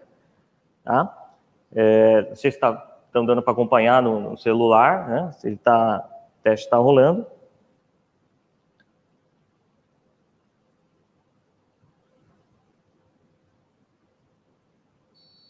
Beleza. Então aqui, pessoal, ele completou o teste, né? Partindo do zero metros. Né? Ele encontrou aqui em 15 metros uma atenuação gigante, né? De 5,45 dB. O que, que pode ser essa atenuação? Né? É, pode ser uma sujeira, pode ser um conector mal formado, mal fabricado, pode ser um conector riscado, né? pode ser N razões. Tá? Também acabei não mencionando, mas ele também detecta macrocurvaturas ao longo da rede, então vocês vejam que o alcance é bem bacana desse equipamento. Pessoal, mini e OLM, na palma da mão. Na palma da mão. Ah, uh, aqui, então, a gente continua, né, vendo os outros eventos, até o que seria na posição 90 metros, seria o splitter. Tá? Então, vocês veem que ele, é um, ele tem uma tela de 6 polegadas, uma tela super bacana, você pode ver facilmente como o Eduardo comentou, é um mini IOLM, então uma ferramenta muito poderosa num instrumento né, bem pequenininho, bem prático e bem rápido. Ah, então agora o que eu vou fazer é desconectar ali a falha e vou repetir o teste. Obrigado aí pelo apoio. Beleza, já foi desconectado. Então a gente volta aqui. Não sei se está dando para pegar. Beleza? Então já estamos aqui, né? Vamos colocar na posição zero. Escolher o tipo de teste. Vamos rodar o teste novamente, né, simulando que a gente tivesse ido lá, tivesse limpado, tivesse identificado o problema. Né? A ideia é que esse equipamento identifique rapidamente os problemas do last mile da rede. Né? Essa, essa agilidade é que é bacana, né? por isso que ele é, ele é bem focado em manutenção e também na construção de rede. Né? Então, já terminou o teste. Uh, vocês veem que eu parto do zero metros, como eu parti anteriormente, só que no final dos 15 metros ele nem detectou. Ó, vejam que ele já foi para a primeira fusão que ele encontrou na rede, né, que está perdendo 0,63 dB. Tá? Então, ele já foi para a primeira fusão. Por que, que ele não encontrou aquele evento em 15 metros? Né? Valendo né, um, um, prêmio aí. Por quê, né? Por quê, né, pessoal? Porque, na verdade, o... aqui é para detecção rápida de falhas, né, de passa-falha de link. Então, a, a, a perda que tem naquele conector, ele está abaixo do meu critério, então por isso que ele já foi direto para o próximo evento. Então, o foco é baseado em limites de passa-falha e exatamente onde está o problema de maneira rápida e atuar. Ok? É, depois a gente vai ver a parte de relatório, não estou com o celular na mão, mas é possível gerar um relatório e depois Show. enxergar o relatório, compartilhar, etc. E tal, tá? Ô, Henrique, tem uma dúvida aqui, cara. Já falaram que essa dúvida aqui é prioridade. Tá? É... Se eu falar o nome errado do cidadão, me desculpe, tá? Elderlan Queiroz, né? Ele perguntou: esse instrumento já vem com default é, com todos os cumprimentos ou é de acordo com a necessidade do cliente? Então, obrigado pela pergunta, Aderlan. É, é o seguinte, esse equipamento ele tem diversos tipos de configuração. É equipamento pequeno, ele pode vir configurado para o que seria construção de rede, com 1310, 1550, mas ele pode vir só com 1650. Exemplo de esse, esse que eu estou na mão, ele é só 1650. Então, o bacana dele é que eu uso ele para medir tanto fibra ativa quanto fibra apagada. Então, eu posso usar ele até na construção de rede também, que eu não vou ter problema nenhum. Então, são distintas as configurações do, do equipamento, né? É, no próprio site da Exo tem mais informações, é, é rapidamente você coloca Exo X1, vocês já podem baixar, né, vocês vão ver as, vari, as variantes do equipamento, que é muito bacana, é, e é um equipamento bem diferenciado mesmo, é um OTDR de mão, é um mini OTDR, para aqueles testes que exigem rapidez e interface com a nuvem, que a gente vai mostrar logo mais os resultados dessas medidas que nós fizemos, vão aparecer na nuvem, em seguida o Eduardo vai abordar aí com vocês a parte de nuvem, né? Mas obrigado pela pergunta. Um churrasco para a gente na praia, que a gente leva aí o equipamento. Quem, quem quiser né, conhecer, na verdade, a gente tem todos os equipamentos de demonstração. Tá? Com a ideia, né, numa live curta, assim, a gente não consegue entrar muito a fundo. Mas na hora que vocês pegarem esse equipamento na mão, vão ver o quão prático é. Ele só tem um botão iniciar. Ele faz tudo sozinho, entendeu? Essa é a ideia, ser rápido. O técnico vai lá, testou e, e já vai focar no problema. Então, assim, Obrigado pela pergunta aí, obrigado. E eu estou vendo aqui, obrigado pessoal pela, pelos chats aqui, eu liguei aqui. Só que, pessoal, tá ficando perigoso, 174 ao vivo, hein? Vamos maneirar aí, se chegar a 200 complica pra gente. Legal. Beleza, pessoal, acho que era isso. Se tiver alguma outra pergunta, a gente fica à disposição durante a live também para abordar, ok? Obrigado. Só dá o cabinho aqui para. Tá ligado aí? O bichinho? Tá limpinho, né? Beleza. Pessoal, ó, quem falou que a gente bateu 170 e pouco, eu tô acompanhando aqui, a gente bateu 183 pessoas. Uh. Se bater 200 pessoas online assistindo essa live, a gente vai fazer um sorteio do, do Power Meter, quem? É. Do Power Meter, tá? De um Power Meter. Já joguei no peito dele aí. Agora é com vocês compartilhar a live e a gente bater 200 pessoas aí. Eu vou doar, depois eu E como é que vai fazer o, né? o sorteio? Você precisa escanear o QR Code, tá? E se inscrever aqui na live. A gente só pede isso. Só se inscreve aqui na nossa live, que a gente está dando um monte de brinde aí para vocês. Agora é com você, quem? Show, valeu, obrigado. Então vamos dar sequência aqui, a gente vai ficando um pouquinho mais complexo, vai subindo um pouco a camada, né? É, então agora a gente vai falar de OTDR inteligente. Então a, a ideia aqui é tentar explicar né, que existem sim vários tipos de OTDR no mercado. Né? A gente teve a sorte, a confiança de, de trabalhar com a Expo, que hoje é considerado um melhor OTDR, né, por pesquisas e tudo mais, tem um mercado maior que 50%, e a gente vai mostrar um pouco aqui, mas tem vários outros OTDRs também que estão caminhando né, para evoluir nesse sentido. Tudo bem? É, aqui ó, não, não deu certo muito aquele negócio de mostrar um depois o outro, mas basicamente eu vou falar um pouco de OTDR método tradicional, que tem bastante gente que conhece, tem bastante gente que é, faz treinamento em OTDR, agradeço, né? esses treinamentos realmente é, agregam bastante valor para o pessoal, e a gente vai falar de um método inteligente né, de OTDR. Então, aqui eu vou fazer uma prática, eu vou tentar guiar essa prática eu mesmo, para a gente ver ao vivo se realmente tem diferença ou não. Tá? Eu vou tirar aqui do, do compartilhamento e vou compartilhar o, se tudo der certo aqui, a tela do TDR, né? Que a gente já já vê direto. Não deu certo. Você pode. É, peraí que o Gustavo vai me ajudar aqui. É, se, vamos ver se está ligado o, o, sistema de controle remoto, né? Coisas de live. É, eu não estou dando share screen porque tá, põe algum, alguém dançando, alguma coisa aí que eu vou fazer aqui. Dançando não tem como, vou deixar a sua tela mesmo aí. Só ver o IP. Hã? E... Ah, mudou o IP, pessoal. Ah, aí, ó. Camada 3. O Romulo Silo, aí sim quem? Seus equipamentos são top. Estão tá, vendo a tela? Ah, o Romulo, ô Romulo. Tamo junto. Tamo Compartilha para mim aí. Tamo junto. Deixa eu compartilhar. É, peraí. Como que faz?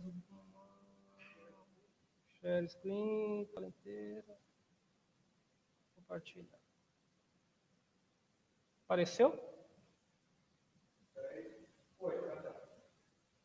Tá, então a gente, é, nós estamos aqui com uma rede GPON, né?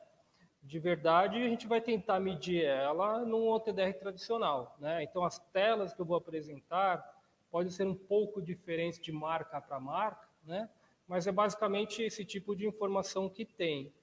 O Helder até comentou né, essa questão de zona morta, a gente teve lá um, uma discussão bem profunda, né, Helderlan, com a questão de zona morta, e eu vou comentar aqui um pouco também, que é bem interessante. Então, aqui está a tela do OTDR, ela vem assim, então, basicamente, todo o TDR tem essas configurações, seja comprimento de onda, alcance, pulso, duração, né? E alguns são um pouco mais simples do, da pessoa que for configurar entender e outros nem tanto, tá?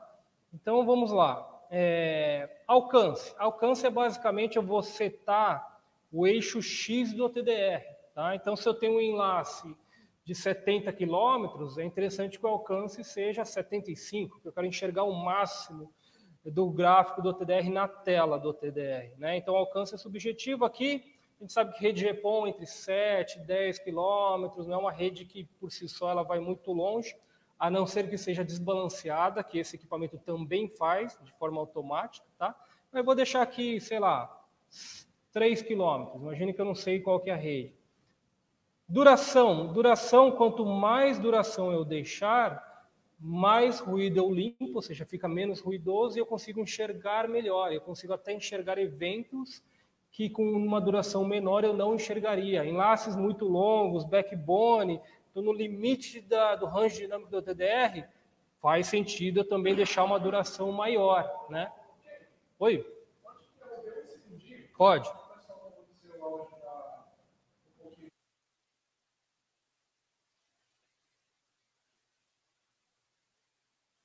Ó, a galera que tá reclamando do áudio do Ken, vamos resolver agora. Porque é assim, cara. Vocês vêm com problema, a gente já volta com tapa na cara de vocês resolvendo o problema. então, peraí, deixa eu liberar aqui. Câmbio, câmbio, alô? Melhorou? Cadê o pessoal falou que melhorou? Então, por favor, comentem aí agora como é que tá o áudio, galera. Alô? Então vamos, lá de novo. Então, assim, é, tem esses parâmetros comuns a qualquer OTDR de qualquer marca. Né? A ideia é a gente também auxiliar a todos, independente de marca de OTDR, que vocês consigam operar melhor o, OTDR de vocês. Tá? Então, alcance, né? que nem eu vou só repetindo aqui, vou deixar 3 km, imagine que eu não sei a minha rede. É, duração, sei lá, vou deixar 15 segundos aqui para a live, acho que está legal. E o grande vilão é esse pulso aqui. Né? Que pulso que eu vou colocar para medir? Se perguntar na rua aí para técnico, poucos vão, vão trucar. Ah, eu uso 30 nanosegundos, 5, 275. Mesmo quem já é bastante experiente, essa questão de pulso, né, que é o pulso que é jogado na fibra ótica e através de retorno ele faz a medida, esse que é o ponto mais difícil de configuração. Então, como a gente não sabe, vamos deixar aqui 5 nano, porque ele já está aqui, e vamos fazer a medida dessa rede aqui. Né? Vamos ver o que, que vai dar. Apertei o botãozinho, a gente está controlando o TDR remotamente. Já reclamou aqui que tem porta que não está muito limpo. Então ele fala, você quer continuar? Ó, não está muito limpo, tá? Ah, vamos continuar. É, e vamos ver que bicho que vai dar aqui. Pronto, rede GPON está aí.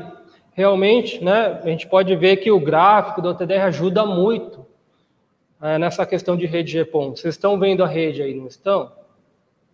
Né? Não estão porque, na verdade, não dá para ver, né?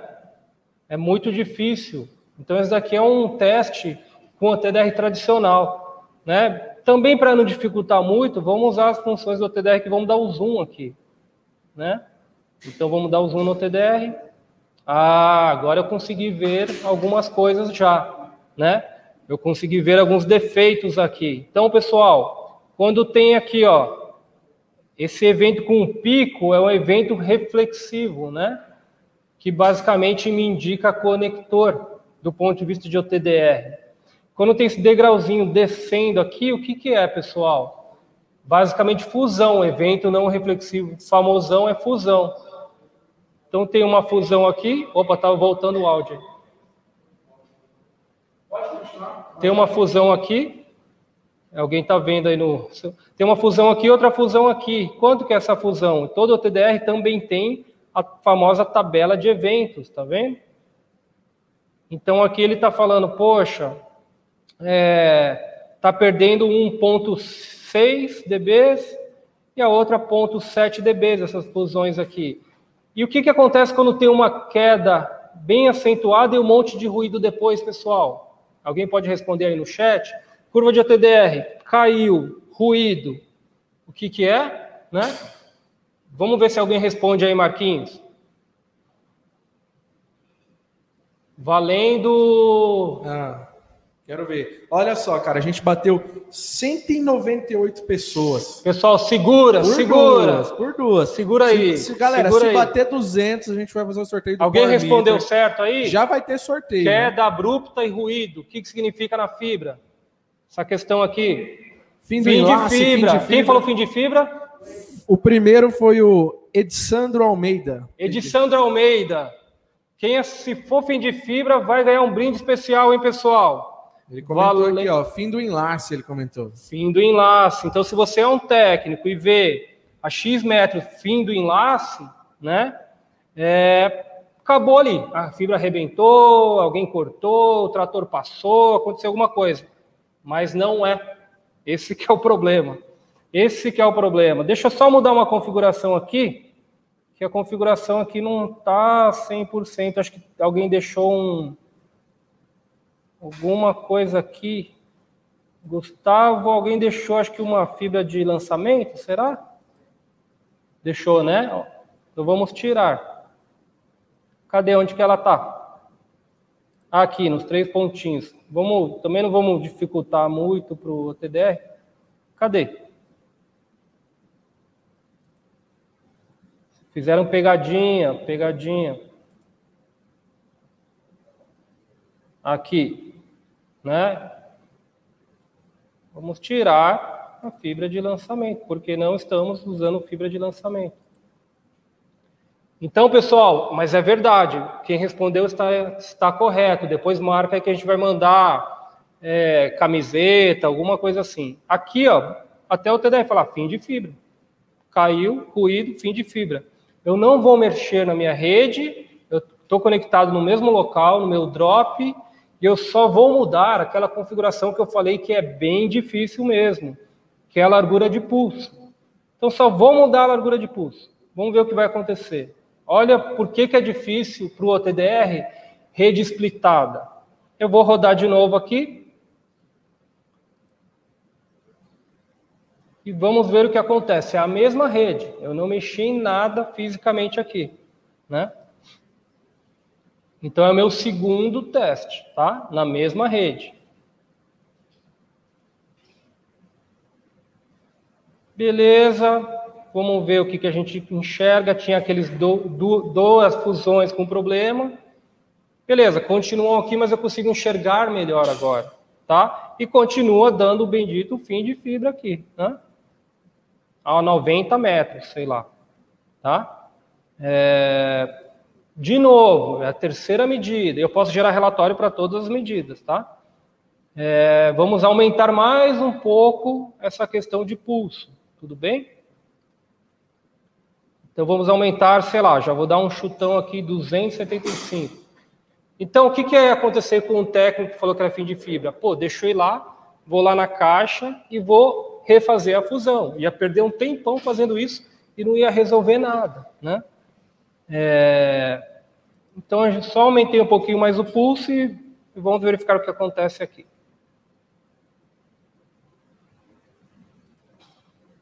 Pessoal, TDR todo em português, facilita, né? Opa, já mudou um pouquinho aqui, ó. Ó o pico ali no final. Então não é fim de fibra, não era lá não, 90 metros, certo? Então vamos fazer um zoom aqui e vamos ver o que, que a gente enxerga. É a mesma rede, eu teria que enxergar a mesma coisa, certo? Mas eu não enxergo. Essa que é a dificuldade de teste de TDR rede splitada. Tá vendo aqueles duas, aquelas duas fusões mal feitas? Eu não enxergo mais. Né? A zona morta né, inicial do conector do meu TDR mascarou aqueles dois primeiros eventos. Só que em compensação, como eu aumentei meu pulso, eu tenho mais energia correndo na fibra ótica, eu consegui romper o primeiro degrau aqui. E pessoal, Thaleson, me ajuda aí. É, o kick na rede ó, de 25 para 15, que evento na rede que provoca cerca de 10 dB de perda numa rede FTTH? Valendo outro presente aí. Vamos ver se o pessoal está me ouvindo e se responde. Quero ver, galera. Ó, tem um delayzinho no chat para o pessoal. Show de Chega bola. Para eles demora um pouquinho, uns 10 segundos. Então, quero ver vocês responder aí. O Eu que, já sei. Eu não vou o responder que, que eu sei. provoca 10 dB de atenuação numa rede? O que, que provoca 10 dB de atenuação em uma rede? FTTH. Galera do chat né? aí. Que Quero tipo saber. de elemento? Vamos ver se o pessoal que tá, tipo de elemento, tá né? ligado. A galera já vai comentar aqui. Lembrando, galera, ó, splitter de 1 para 8, já o Tony Show. comentou. Quem falou? Jair Tony, Tony. Jair Tony. Isso aí, Tony. Tony ganhou a máscara, então da Precision. Primeiro a aí gente foi o Tony, a galera também comentou aqui, vai. splitter, splitter. Uma galera um para oito. Show, vocês estão afiados, Então, entendeu? Tony, eu tenho o seu WhatsApp, depois a gente fala. Show, show. Então é isso, pessoal. Vocês estão afiados, mas olha o risco. Dependendo da configuração é, do- da largura de pulso, eu poderia né, é, entender alguma coisa errada. E mesmo assim, esse gráfico aqui, ele está certo do ponto de vista de splitter, mas ele já deixou meu início de fibra errado. Entendeu? Ele mascarou aqueles eventos de atenuação. Então eu já fiz o quê? Três, quatro testes e cada teste, e a gente está com o TDR top, tem uma parte do resultado que está errado. Não é estranho falar isso? Você está com equipamento top, mas está medindo uma parte que está errada, porque é inerente à, à tecnologia. O splitter é complicado né, para o TDR. E vamos mexer um pouquinho mais, seguindo o raciocínio aí. Vamos aumentar um pouco mais, então, né? Aumentar um pouco mais, vamos aumentar um pouco a distância, sei lá, vamos mexer nele aqui, ó. Mexer no TDR. Explodir não vai. Vamos lá. É, Então a gente vai fazer, sei lá, oito testes com oito pulsos diferentes para caracterizar uma rede GPON. Posso até fazer, né? Mas, sei lá, três da manhã, um monte de cliente fora, chovendo, 200 pessoas. 200 pessoas. 200 Putz, pessoas. Vai ter o sorteio do Power Meter, galera. Fiquei Se contente aí. por um lado, né? Mas pelo outro, mas é só pedir para o Alisson lá que ele dá um jeito para mim. É, então vamos lá, pessoal. Aumentei mais o pulso. Olha o que aconteceu. Caramba, vi certinho o final de fibra. Mas tudo que tinha ali no começo, né? Eu tinha vi- visto dois calombos, certo? De 10. Agora eu vejo um só. Ah, então tem um mega splitter que está perdendo, sei lá, 10, 20, um splitter de 20 dB, estranho, mas era um de 10. Então eu posso fazer, sei lá, vou precisar fazer, sei lá, sete testes, vou ter que manjar muito de rede, vou ter que manjar muito de OTDR para conseguir caracterizar uma rede splitada. Então, assim, qualquer OTDR que conseguiria trabalhar numa rede GPON, difícil, né? De forma que conseguisse emitir um relatório completo da rede inteira, né? É muito difícil. Então é por isso que a gente vai mostrar o que tem aí para frente e vocês vão junto comigo, é, né? A gente vai ver se realmente o que a Expo patenteou, inventou, ajuda ou não ajuda muito, tudo bem? Então aqui eu quis mostrar a bucha que é mexer com o TDR normal numa rede splitada. Rede ponto a ponto, cara, a gente quer ver um gráfico descendo com pouco degrau, né? não tem tanto segredo. Rede splitada é, já faz diferença. A gente vai mostrar se der tempo em backbone que faz diferença também em rede ponto a ponto. A gente vai ver isso daí. Então vou sair desse modo aqui de OTDR e vou entrar num outro modo que é o famoso IOLM da Expo, né? Que é esse botãozinho aqui. Então, hoje em dia, a gente nem vende muito o OTDR com o modo OTDR. E a gente vai tentar entender por quê. Né? Então, no IOLM, vai ter uma outra telinha, vamos ver se realmente ele ajuda alguma coisa ou não. Né? E obrigado aí, pessoal. Tem bastante gente curtindo, interessada. Espero que estejam gostando da ideia, a gente trazer informação. A gente consegue fazer esse tipo de live para vários tipos de assuntos, né? E espero que ajude. Né? Uma coisa que é interessante, já começando no ILM, é essa questão de fibra de lançamento, né? Então, como que a gente faz a famosa calibração da fibra de lançamento? É só eu pegar o cordão que eu estou usando para teste, deixa o pessoal segurar ele na mão e apertar aqui calibrar, né? Então, o que, que o OTDR vai fazer de forma, de novo, inteligente? ele vai medir esse cordão de teste aqui, porque esse cordão de teste ele não fica na rede. Eu vou usar para testar e depois ele vai embora, né? Então a ideia é que depois eu desconte esse cordão, senão tudo que eu for medir vai estar 15 metros, 20 metros para frente, a distância vai estar errada. Olha que legal, mediu 15,1 metros, tudo bem, pessoal? E agora eu vou voltar lá, conectar no meu drop, na minha rede, aonde a gente já estava fazendo aquelas medidas que eu tive que fazer oito medidas e tudo mais. Aí, pessoal, não tem mais o botão, né? Perdi o botão de distância, perdi o botão de é, largura de pulso, perdi o botão de tempo, agora sobrou o botão iniciar, né? Então vamos iniciar aqui vamos ver se realmente agrega algum valor ou não. Então, apertei aqui o botão iniciar do IOLM, né? Então, em vez de um gráfico, ele traz um diagrama da rede, né? Olha que legal, ele colocou menos 15 e o zero, porque o cordão não faz parte da rede, tá? É, ele desenhou um conector, um desenho bonito, claro, né? É, a tela dele é, é um tamanho bastante interessante, né? Não é tão pequenininha e não é gigante também. Então ele já é, desenhou aqui o conector e desenhou, lembra aquelas duas fusões que a gente viu com pulso bem pequenininho? Olha que legal ela aqui, ó, uma a 30 metros e outra a 45 metros. Lembra que a gente mediu, tinha dois calombos de 10 ali, numa das medidas, que eu não vi mais as, as atenuações, Legal, ele, ele achou para mim e falou que é um splitter de 1 para 8. Desenhou o splitter, um desenho né, bem bonito.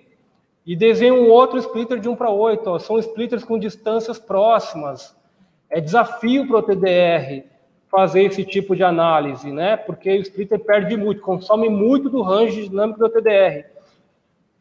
Poxa, quem, quem é difícil alguém não concordar que esse tipo de visualização é muito melhor do que aquele gráfico de OTDR, certo? Né? Então eu vou clicando aqui nos elementos e ele fala ah, quanto que perdeu, qual que está a refletância, que é um fator importante também, quando a rede é bidirecional, TX é X na mesma fibra, se refletir muito não é bom. Se eu clicar aqui ó, na fusão a 30 metros, o OTDR conversa com vocês, entendeu? Certifique se a fibra está emendada, né, fusionada corretamente, verifica o conector. Então, ele fala o problema, ele fala que ficou ruim, né? Ponto 6 dB uma fusão é ruim, entendeu? E você seta esses limiares. O que, é ruim para uma operadora, o que é ruim para uma instaladora, pode ser um pouco diferente do que para outra. Então, aqui de cara, você vê verde, é o que está bom, e o vermelho é o que está ruim, né? Depois eu passo o vídeo do meu filho de 4 anos, ele faz IOLM em rede tranquilo, né?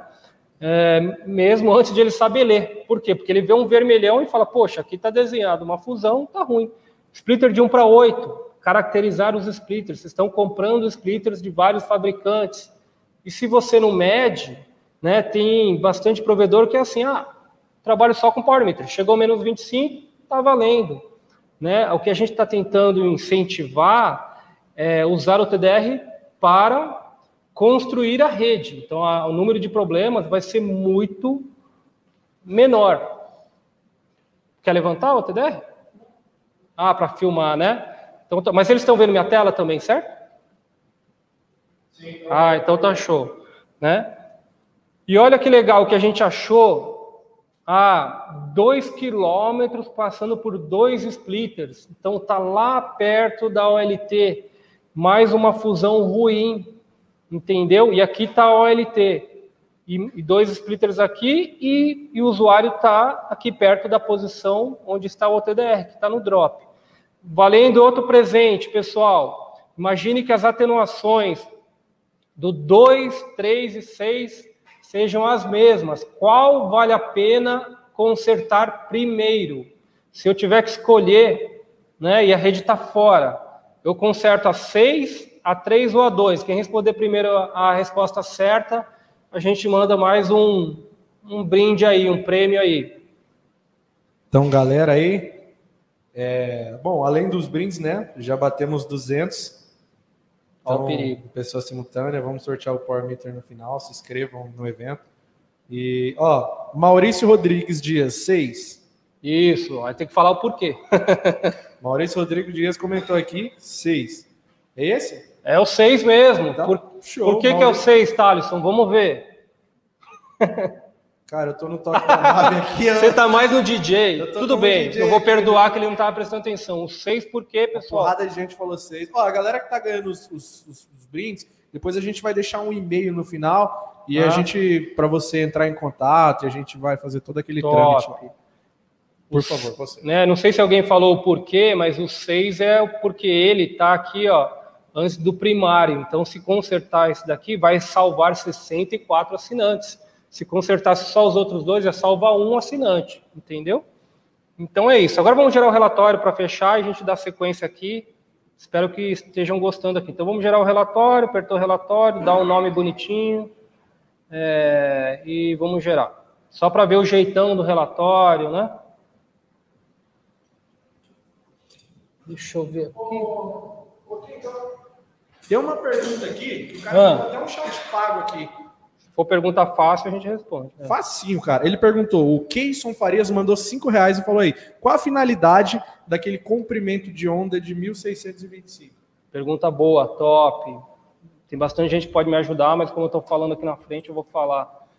É, Muito bom, muito boa pergunta. Vamos só ver o relatório aqui e a gente fala dessa pergunta. Isso aí, pessoal, vamos participar, vamos, vamos perguntar. Assim que a gente aprende, né? Não tem pergunta simples, não tem pergunta boba. É, essa que é a ideia mesmo, tá? Então, o relatório vai ter, lógico, o nome da empresa, o nome da pessoa que fez, o horário que fez, a perda total para ver se lá no assinante vai funcionar ou não, o comprimento total do enlace, tá? Vai ter o diagrama de blocos. Olha como que é esse diagrama de blocos. Pode pegar qualquer OTDR de qualquer marca e compara esse diagrama de blocos aqui. Porque assim, a gente está na correria, tem que ser uma coisa fácil, tem que ser uma coisa que ele bate o olho e já entende, entendeu? Para quem tem saudade, a gente colocou o gráfico do OTDR. Tem gente que tem saudade, tá 20 anos que está lá é, batendo cabeça com o OTDR. A gente coloca o gráfico do OTDR, a gente consegue configurar o pulso que vai ser é, esse gráfico e a tabela de eventos com todos os problemas, os problemas em vermelho e de novo em português o que, que ele deve fazer para consertar essa rede.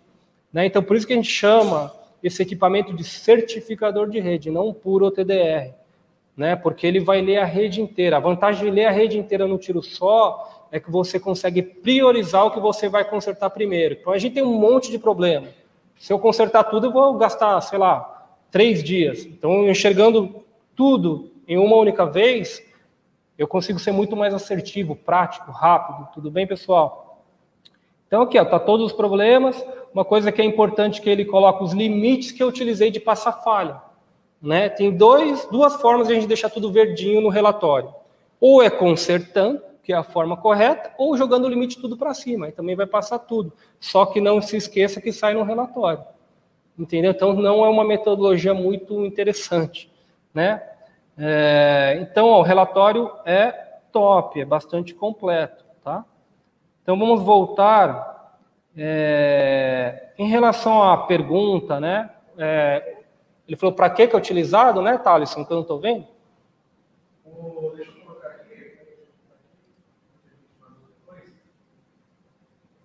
É, qual a finalidade daquele comprimento de onda de 1625? Top.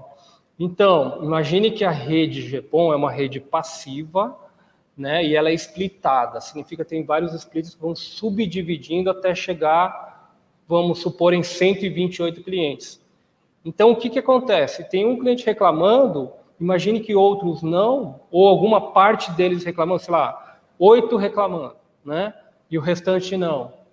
É, se eu trabalhar com. É, tenho dois jeitos de testar. Ou desligo a rede lá na OLT, então vou lá e desligo e consigo medir. Por quê? Lembra que eu comentei que o TDR mede a partir do retorno de luz? E se está vindo uma luz ali no drop, eu estou na casa do cliente, que essa luz é da OLT, eu não vou conseguir medir. O TDR vai ficar perdido. Ele vai misturar a luz que volta dele com a luz da OLT. Então, 1625, se você perceber, ele é um lambda, um comprimento de onda, que ele, ele é diferente dos comprimentos de ondas que são utilizados na rede GPON, sei lá, 1310, 1490, 1550. E, e tem um outro fato importante, ele tem um filtro na porta do OTDR. Então ele só vai deixar sair e voltar o 1625. Com isso, o que, que ele vai fazer? Ele vai bloquear o 1490 que vem da señal e ele vai conseguir testar a rede com lambda diferente do que corre na rede. Primeiro, ele vai conseguir fazer a medida. Segundo, ele não vai interferir no que está acontecendo na rede. Então, basicamente, por isso que o pessoal chama de lambda e OTDR de fibra ativa. Estou testando uma fibra que tem vários outros clientes utilizando, e com esse comprimento de onda eu consigo testar a rede sem desligar a rede, né, e sem influenciar nos outros usuários. Então é bastante interessante, né, porque eu não consigo ficar desligando 128 assinantes toda hora. Então a pergunta foi excelente, né, espero que tenha respondido aí a dúvida. Então tem 1625 é o TDR que é capaz de testar a rede ligada. Show de bola, muito obrigado. É, vamos dar sequência aqui na apresentação. Tudo bem, pessoal? Então, assim, o TDR tem diferença, né? Então, do que a gente ficar, sei lá, um dia inteiro tentando consertar uma rede, vamos dar um tiro só, IOLM, cinco minutos, acabou, assertivo. Posso testar aqui mil vezes, vai dar mil vezes o mesmo resultado. Por isso, é um algoritmo patenteado, tá? pela Expo, ela inventou anos atrás. Né? É, vamos dar sequência aqui. Boas perguntas, boas perguntas, muito bom. Então, assim, não se utiliza mais o TDR método tradicional. Quer dizer, é proibido utilizar? Lógico que não. É melhor do que você não ter nada. Mas se você puder investir um pouquinho mais, 100 reais a mais na parcela, pegar um TDR que faz diagrama de blocos, muito melhor. Né? Então, resumindo aqui, vantagens do IOLM: 100% automatizado, algoritmo confiável, desenhar diagrama de blocos, qualquer empresa pode ir lá e começar a desenhar um monte de bloquinho. Mas será que está pegando todos os eventos de forma correta, repetitiva? Então, isso que a gente tem que prestar atenção. Né? Quem, quem quiser vir, está convidado, pode vir na Precision e traz o seu TDR, a gente compara lado a lado, é a melhor forma de fazer. Né? Não precisa de bobina de lançamento, você, né? Quem não conhece, bobina, se puder filmar aqui, ó, tem bastante gente que ainda trabalha com esse tipo de bobina aqui, né? A gente tem umas bobinas menores e tudo mais, um quilômetro, dois quilômetros, mas tem gente que anda com esse tipo de bobina. Muito difícil ele ter todos os tamanhos de bobina embaixo do braço, então é vantagem, né? Que nem está aqui no slide, não precisar de bobina de lançamento. Ícones personalizáveis. Então, se você tiver um splitter desbalanceado, quiser escrever 2080, escrever algum logo da empresa, o que você quiser, você pode desenhar um ícone e importar. Né? Então, ele faz certificação de redes balanceadas e desbalanceadas. Foi o primeiro a fazer rede desbalanceada. Né? Então, tem cliente nosso que tem rede desbalanceada, né? clientes grandes, e é interessante que ele faça a mesma coisa para rede desbalanceada. E esse diagnóstico em português. Pô, apareceu vermelhão. Escrever em português o que tem que fazer? Poxa, tem que ser bastante macho para falar que a rede está boa com o vermelhão ali, né? Pedindo para arrumar. Então, assim, a ideia disso é sempre ajudar. Tudo bem, pessoal? Vamos seguir aqui, que tem bastante coisa. Marquinhos vai se preparando enquanto eu vou falando. É, tudo bem, pessoal? Dúvidas? É, vou falar aqui, ó. Aqui não precisa ser de telecom, tá? Aqui o usuário de banda larga vai responder o que eu vou perguntar aqui. O que o cliente enxerga e o que o cliente conhece do ponto de vista de banda larga? O cliente sabe o que é GPON? O cliente conhece detalhes de rede ótica? Fora nós, que a gente trabalha na área, né? Mas o cliente faz fusão, o cliente usa o TDR, o cliente convencional que contratou lá é, 50 mega do provedor de vocês ou da empresa, o cliente não faz nada disso, mas ele não quer nem saber. Ele está pagando lá 100 reais nos 50 mega e ele quer 50 mega. Se vem isso do além, se a fibra é mágica, não importa. Né? Ele, não, ele não é pago para isso. Tá? Então, mas o que o cliente quer? Um cliente convencional. Se você contratou 50 mega, você geralmente quer quanto de banda? Por coincidência, você quer o famoso 50 mega. Então, você quer throughput na velocidade contratada pessoal jovem ou que tem filhos, né, eles não ficam esperando a sessão da tarde para falar assim, ah, hoje vai passar Trapalhões. Cara, ele quer ver lá o Netflix e YouTube na hora. Né? Então, vocês estão vendo essa live, não quer que fica, pô, cliquei iniciar e demorar dois minutos, você quer é, que comece na hora. Então, ó, qualquer pessoa que conheça, o cliente quer velocidade contratada, o serviço com velocidade contratada, e a internet com baixo tempo de resposta, que no, no linguajar técnico é latência, né? Legal, o TDR mais top que a gente viu até hoje é o TDR. O TDR mede velocidade, o TDR mede latência, né? Não, e nem quer saber. Não é função do TDR. O TDR não é pago para fazer isso. Entendeu? Ué, e como que mede então? Você está entregando 50 mega para o usuário. O usuário está pagando por isso. Né? Então é importante que você é, faça a medida. E como que é feita a medida hoje, atualmente? Notebook, celular, não foge muito disso, né? Mas a gente tem que admitir que notebook celular não é uma ferramenta de teste, né? ela não foi feita para isso. Tá? E um cliente corporativo, eu entreguei um giga lá para Petrobras, né? É, é, tem um edital. Será que ele vai aceitar foto, print do celular? Muito difícil, entendeu? Aí o pessoal fica sempre na dúvida. Pô, veio um técnico aqui, colocou o notebook dele. Será? Mas aí quando eu vou usar, a banda parece que está lenta né? Então, assim, não fica uma coisa muito profissional, concorda, pessoal? Né? Poxa, então como que eu faço? Vou comprar um equipamento lá, um FTB1 de 50 mil reais? Pode até comprar, a gente ficaria até feliz, né? Mas a gente tem outros tipos de produtos, tá? Pode, pode, pode ir ligando, Marquinhos, o, o EX1. É um equipamento que chama EX1. Então, o método tradicional, o próprio usuário testa, vê que não está bom, vê que está lento, né? Faz lá no computador dele, fica com essa cara aqui, né? E você, como provedor, fala: ah, mas o problema não está na minha rede, está na sua casa. Fica aquela briga que não acaba nunca mais. Então, o que, que a gente está sugerindo aqui? Fazer o teste de banda Wi-Fi de forma inteligente, né? Através do quê? De um equipamento que o Marquinhos vai mostrar, que é tamanho de uma de cigarro, que é muito simples de operar e ele gera um relatório similar àquele que a gente viu de OTR, um relatório de certificação. E o hardware foi feito para isso. Então tem um FPGA de tamanho considerável aí dentro, que ele garante 1 GB de banda, entendeu? É, e consegue fazer esse tipo de teste. Ele faz o teste aonde? No RJ45, atrás da ONT. Wi-Fi, hoje ninguém mais passa cabo de rede em casa, certo?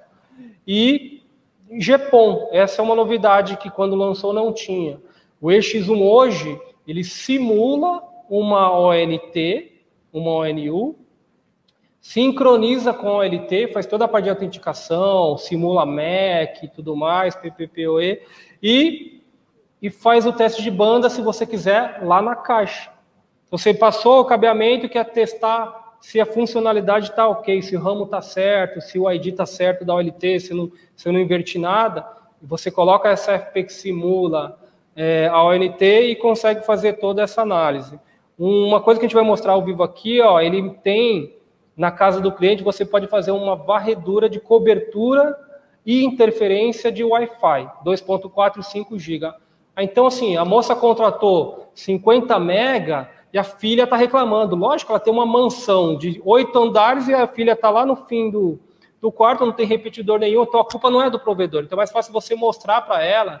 Tem cliente nosso que vende um mega Wi-Fi. Ele comprou esse produto e ele consegue fazer essa assistência para o cliente e o cliente não larga mais ele. Falou, ué, mas as, algumas operadoras não fazem isso para mim. É primeiro que eu vi que faz. Ele foi no quarto da minha filha, até, ele até vende, eu recomendo um repetidor, porque o cliente não quer saber. O cliente quer a coisa funcionando. Tá? Então a gente vai fazer um teste aqui ao vivo e vamos mostrar ele funcionando. Marquinhos, tá contigo. Corta para ele. é isso aí, pessoal. Legal, estamos de volta. Ô, ô Marquinhos, Oi. antes só de você falar, pessoal, ó, mais três minutos para você se inscrever para participar dos sorteios aí no final da live e a gente já vai encerrar tá? Mais três minutinhos. É o tempo de vocês mandarem um chat pago também para a gente ler as perguntas aí. A gente não está no final da live, não. Mas a gente só já definiu esse tempo aí. Valeu. Pois bem, vamos lá. Esse aqui, então, é o EX1. O Eduardo Key muito bem colocou. é um instrumento que ele tem A tela já tá? três interfaces, RJ45 para você, o melhor método realmente para você testar a velocidade é no cabo de rede. Então você pode testar aqui nessa interface RJ45. Se for nessa situação, que você está lá na CTO, como a gente costuma dizer, né, um cliente meio top, aí um Ronaldinho da vida que você ainda não tem acesso dentro da casa dele, mas é um cara que você não pode pisar na bola, você quer garantir que você já vai entregar os 500 mega. Nós temos ali um SFP exclusivo da Expo que você conecta nessa porta ótica. Então, da minha CTO, eu já consigo configurar o instrumento com a minha OLT. Então, com esse único instrumento, você já vai medir a potência ótica, você vai fazer a função de fonte de luz, como eu fiz anteriormente aqui para mostrar o Power Meter, e você vai fazer, então, esse teste lógico, até 1 giga, para testar a velocidade, né? Que é comum, quando a gente vai demonstrar esse equipamento, o primeiro argumento que o cliente utiliza é falar, ah, mas a velocidade eu testo com o meu celular, tá? Mas o seu celular não tem uma porta ótica, já começa por aí, né? E aí a gente tem... Aqui tá ligado, tá bom o áudio aí? Agora. E aí a gente tem, então, três instrumentos em um, ok? Vamos só confirmar o áudio tá, tá legal, Thaleson? Pega aqui no meu. Pode falar, pode falar. Deixa aqui que já pega. Pode Já pega Para a aqui. galera poder pegar os detalhes dos detalhes de tudo aí. Ah, perfeito. Tá? Pode, Melhorou? Pode pegar esse aí e colocar aqui assim, ó. Esse dá, pouquinho, entendeu? Vamos lá, então, testando o som. Show. Melhorou? Muito bem. Bom, só repetindo então, são três interfaces, ótica, elétrica e Wi-Fi. né? E o que, que eu estava dizendo que eu mais ouço dos clientes quando eu vou falar de teste de velocidade, o cara fala, não, mas isso tudo eu faço com o meu speed test, com o meu celular. Aí eu brinco, falo, ah, mas seu celular tem uma porta ótica, você consegue colocar um, um SFP. E a banda não chega, você precisa, às vezes, até de um, um celular top, um notebook top, ou você vai querer usar o no- notebook do cliente, que você nem sabe a configuração. Né? Então, nada melhor do que você chegar com um instrumento de teste. ok? Como vocês podem observar, o instrumento ele não tem naturalmente um display, por quê? Com essa inovação tecnológica, com esse, né, essas novidades, a operação do instrumento é feito todo via smartphone. Então, eu vou voltar aqui na tela inicial, vou pedir para o Thales compartilhar o meu celular aí. Então, eu estou operando o instrumento pelo meu celular. Via Bluetooth, eu fiz essa conexão. Eu vou abrir aqui agora o EX1, é o aplicativo, tá? Ele tem essa tela inicial, ok? Aonde aqui nas configurações eu posso ir lá e verificar as interfaces que eu havia comentado no início. Então, o primeiro tipo aqui ó, de interface, eu tenho porta elétrica, RJ45, 1 giga ótico, GPON, como eu falei, você tem um SFP lá especial para testar a velocidade já na caixa, na CTO, enfim. E Wi-Fi, que por sinal é o que já está selecionado, ele já identificou aqui a rede do prédio que nós estamos, ok? Aqui eu tenho o mapa, né? Que é aquilo que o, o quem é- colocou. Eu posso ver então o mapa do canal do Wi-Fi para ver se não está tendo interferências. Volto aqui na tela inicial. Antes de eu disparar o meu teste, eu posso fazer toda aquela parte de relatório. Olha que bacana. Então eu coloco aqui ó, a identificação da tarefa, uma live da Loucos, quem é o cliente, quem é o, o- o contratante, operador, o circuito, enfim, posso inserir até aqui a questão de comentários, né? co- colocar alguma observação neste teste. Feito isso, essa parte de relatório, ele já pega um servidor automático aqui da Oclo.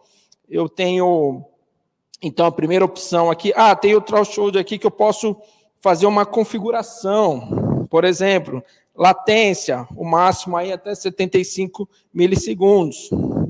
Mesma coisa para download, 10 megabits no mínimo e no máximo 400 mega. Eu- isso tudo é ajustável. Ah, pô, mas eu quero ver 500 mega, não tem problema. Eu abro aqui, digito 500. Ok? Feito isso, então, fiz essa pré-configuração, eu vou disparar o meu teste, que aí é o speed test, que é convencional aí para vocês, ok? Que na verdade ele está selecionando automaticamente. Eu vou voltar mais uma tela. Desculpa, essa sim é a tela aí de, de teste. Embaixo o botão verde eu vou dar um play. Ok, já pegou aqui então quem é o servidor aqui. Já testou a latência, veja, muito boa, baixo aí, ó, 3 milissegundos. Já está aqui testando download. A segunda opção já está em 77%. 100%, beleza, passou, deu 44,58 megas. E agora, finalmente, estou indo para o up.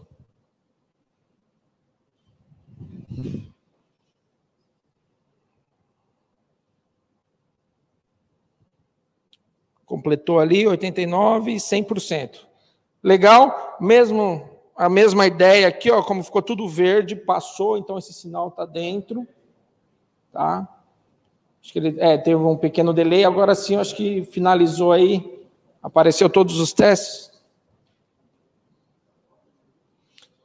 Agora sim, né? Então, veja que em cima desse botão verde no canto inferior do lado direito da tela que vocês estão visualizando, eu tenho apareceu agora um botão laranja.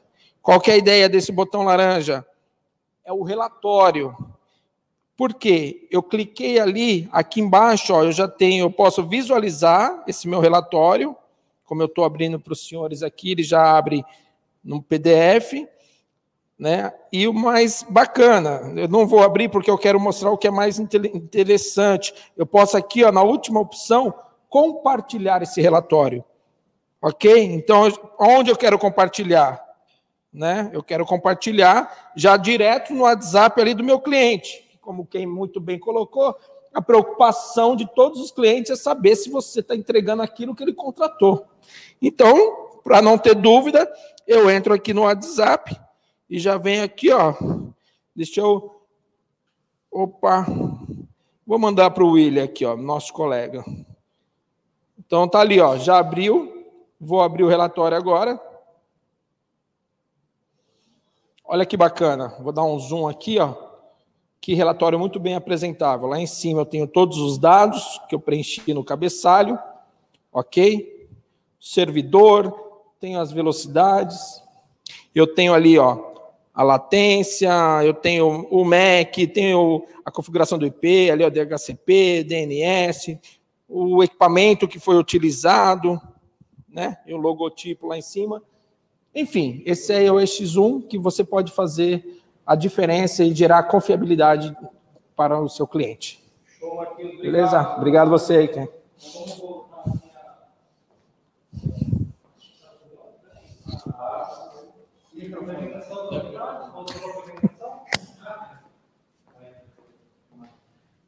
Minha voz, minha voz. Galera, olha só, se encerrou as inscrições para o sorteio, tá? Só para dizer isso mesmo para vocês. A te pago ainda está liberado para a gente ler aquela pergunta. Então vamos lá, tudo bem? Então a apresentação voltou, né? Então pessoal, a ideia é a gente testar como sempre, né, a rede com um equipamento profissional. Né, celular e laptop não foi feito para isso e pode prejudicar o próprio provedor. Né? Imagine se o celular não mede direito, ou o laptop, ele vai achar que você não está entregando a banda que realmente até você pode estar entregando. Relatório formal né, e teste do ponto de vista do cliente. Então, pela primeira vez, a gente está se preocupando com o H, que é o home, né, que a gente está entrando na casa do cliente, fazendo um teste dicas, tem colegas nossos de provedores que usa isso em motoboy. O pessoal vai subindo a rede, o motoboy fica rodando com o X1, opa, tá reclamando, e, é, e, tem algumas estratégias aí, né? Ah, se reclamar e der a banda ali, ele cobra a visita, mas aí é uma questão de vocês, comercial, né? Mas chama muito atenção o provedor que testa profissional e o provedor que nem sabe que existe isso, tudo bem? Vamos, vamos seguir aqui então. A ideia é que no final o cliente fique satisfeito, né? Como qualquer outro negócio. Agora, olha que interessante. Tudo isso que a gente falou, que já era revolucionário, né, tem uma questão gerencial que chama muito atenção e traz um benefício enorme. Qual que é? Né, no caso aqui, é, o produto é chamado Test Flow e eu vou mostrar o que, que tem metodologia antiga para metodologia nova de gerenciamento. Agora não estou falando de produto, estou falando de gerenciamento, sistemas, tudo bem? Então, metodologia antiga. Tem, pode, tem questões, tem ISPs que é tudo numa empresa só. Mas empresas grandes têm a contratada, né? Contratado, um gerente que vai fazer análise e o provedor, né? Que é o contratante. Então, o que, que é? O, manu... o processo é muito manual hoje em dia, pessoal, e vocês sabem. Eu posso falar que 90% roda assim ainda, tá? E alguns têm sistemas próprios que tentaram fazer via celular, mas já existe um sistema pronto para isso. Então, assim, a pessoa vai para o site, e aí o técnico tem que lembrar qual que era a configuração, depois ele faz o teste, depois, de alguma forma, ele gera um relatório, né? tem a TDR que não gera relatório, mas a maioria já gera, aí depois isso é passado para uma empresa, né? Que vai analisar os relatórios, vai tratar os relatórios, vai aglutinar os relatórios, aí o, o provedor que contratou aquela instaladora vai falar assim, poxa, legal, entregou tantas casas, então eu vou te pagar. E acontece muita dúvida em todo esse processo, né? Aí isso daí é muito ineficiente, né? Porque depende de seres humanos, depende de, ah, eu configurei errado e fiz 20 casas de forma errada. Já foi, entendeu? Ah, eu, putz, para eu ter que tirar o relatório, eu chego em casa, agora eu não posso mais para o escritório, tem a Covid, aí minha internet está ruim, eu mando, eu, esqueci, eu coloquei o nome errado né, no relatório, então ninguém vai achar mais nada, coloquei lá tudo, fibra 1, 2, 3, o pessoal não usa identificação, né, quando vai gerar relatórios, então tem problemas de qualidade, que é o que está sendo falado aqui, e não tem rastreabilidade de nada. Se alguma coisa se perder, Será que ele não mandou? Será que ele não testou? Será que alguém não validou? Será que perdeu o pendrive? É muito ineficiente. E com esse volume de instalação por dia, né, de FTTH ou circuitos de metro e tudo mais, é muito difícil gerenciar tudo isso daí, tá? Então, o que, que acontece? Metodologia, de novo, inteligente, revolucionária. Teste flow. Ainda ele tem que ir fisicamente, né? Por enquanto não tem um robô, daqui a pouco é um drone, espero eu, mas ele tem que ir com equipamento lá para fazer o teste. Mas já tem um ganho aqui, ó. A configuração de teste é feita por algum coordenador. O nome, é, né, a nomenclatura do teste é setado na nuvem, tá? Então ele já ganha, ou seja, minimiza muito erros de configuração. Por que, que é teste flow? Ele segue um fluxo, né? que, que o fluxo pede? Técnico, bom dia. Então você se loga no equipamento, né? Então coloca lá é, talisson.loucos@hotmail.com. Ele falou: Oi, Talisson, bom dia. Você hoje tem que fazer essas casas e vai ter que é, fazer esses testes nessa sequência. Primeiro microscópio para ver se está limpo, segundo power meter e depois o TDR. Então já vem pronto no equipamento do, do técnico. E segundo, ele fez o teste, já joga para a nuvem no mesmo minuto. Então, demorava, sei lá, cinco dias para o teste que foi feito até alguém compilar e chegar. Hoje, em um minuto, já está tudo na nuvem. Então, assim, é, é uma vantagem agora operacional gigantesca, entendeu, pessoal? Então, time savings, economia de tempo, né? Economia de tempo, todo mundo ganha. Quem presta serviço recebe antes, a operadora pode vender o circuito antes porque sabe que foi feito, né? Olha a porcentagem de ganho em estudos que fizemos, né? 85% de ganhos em campo, tempo de teste, testes padronizados, não, não tinha praticamente padronização, né? E pós-processamento. Então eu vou ter que pegar lá, sei lá, 80 mil relatórios no mês, e ver se ah, o que, que foi bem, o que, que não foi. Aí já foi, né? Aí já foi. Olha, uma, olha outra coisa que é legal, a gente vai ver na prática também. Redução de tempo. Imagina se reduzir 50% do tempo.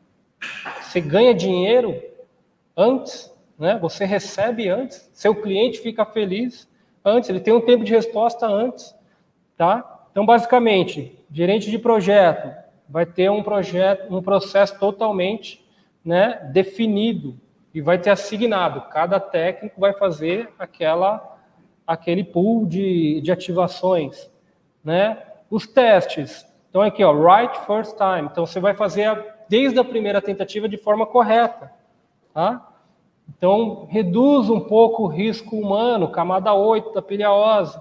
É, validação de resultados. Validação dos resultados é absurdo. Já vitei, tem colegas que devem estar assistindo aí, ficam malucos, não sei como, recebe de um monte de contratante, um monte de PDF, um monte de XML, para ele tratar tudo isso, ele já pega até por amostragem, entendeu? Não tem como tratar esse volume de informação na velocidade que está, está hoje, tá?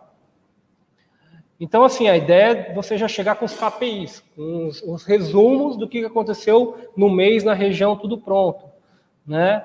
É, cada cliente vai desenhar o seu fluxo, né? Resultados carregados na nuvem de forma automática, tá? Então a ideia é trazer eficiência no processo.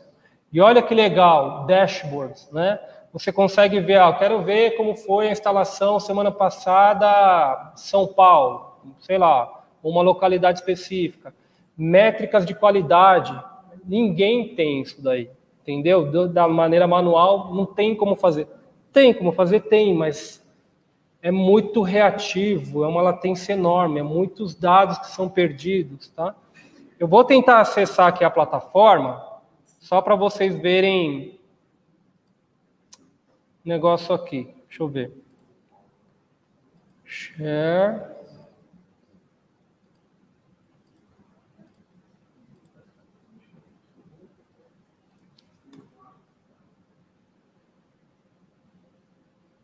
Será que vai ter que pôr a senha aqui, Gustavo? Ah, já está aqui, né? Qual que é aqui? Marcon? Vocês estão vendo minha tela? Show? Então, olha que legal essa surpresa que a gente deixou para vocês aqui. Esses equipamentos que a gente falou que eram conectados em celular e tudo mais, aqui nesse Marco, né?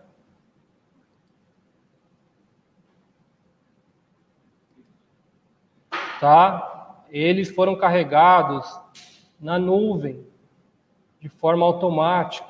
Foi fazendo o teste, ele foi jogando para a nuvem. Imagine isso, entendeu? Se tiver algum coordenador de equipes grandes, algum supervisor, imagine ter isso em segundos, em minutos.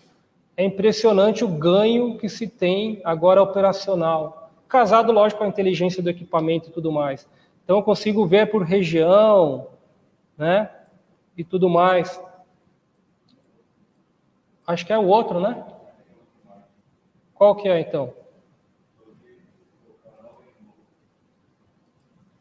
Peraí que eu entrei no. A gente pode separar por grupos, né? Cada usuário consegue ver só o seu e tudo mais. Você tem o seu aí, o é, como chama? Gustavo. Eu acho que eu entrei com um usuário que não, não era esse daí, não. Entendeu? Então, assim, o que, que acontece? Cada empresa vai ter um usuário, logicamente, que a ideia é você não ver os dados dos outros, tá? Logo aqui, Gustavo, para mim.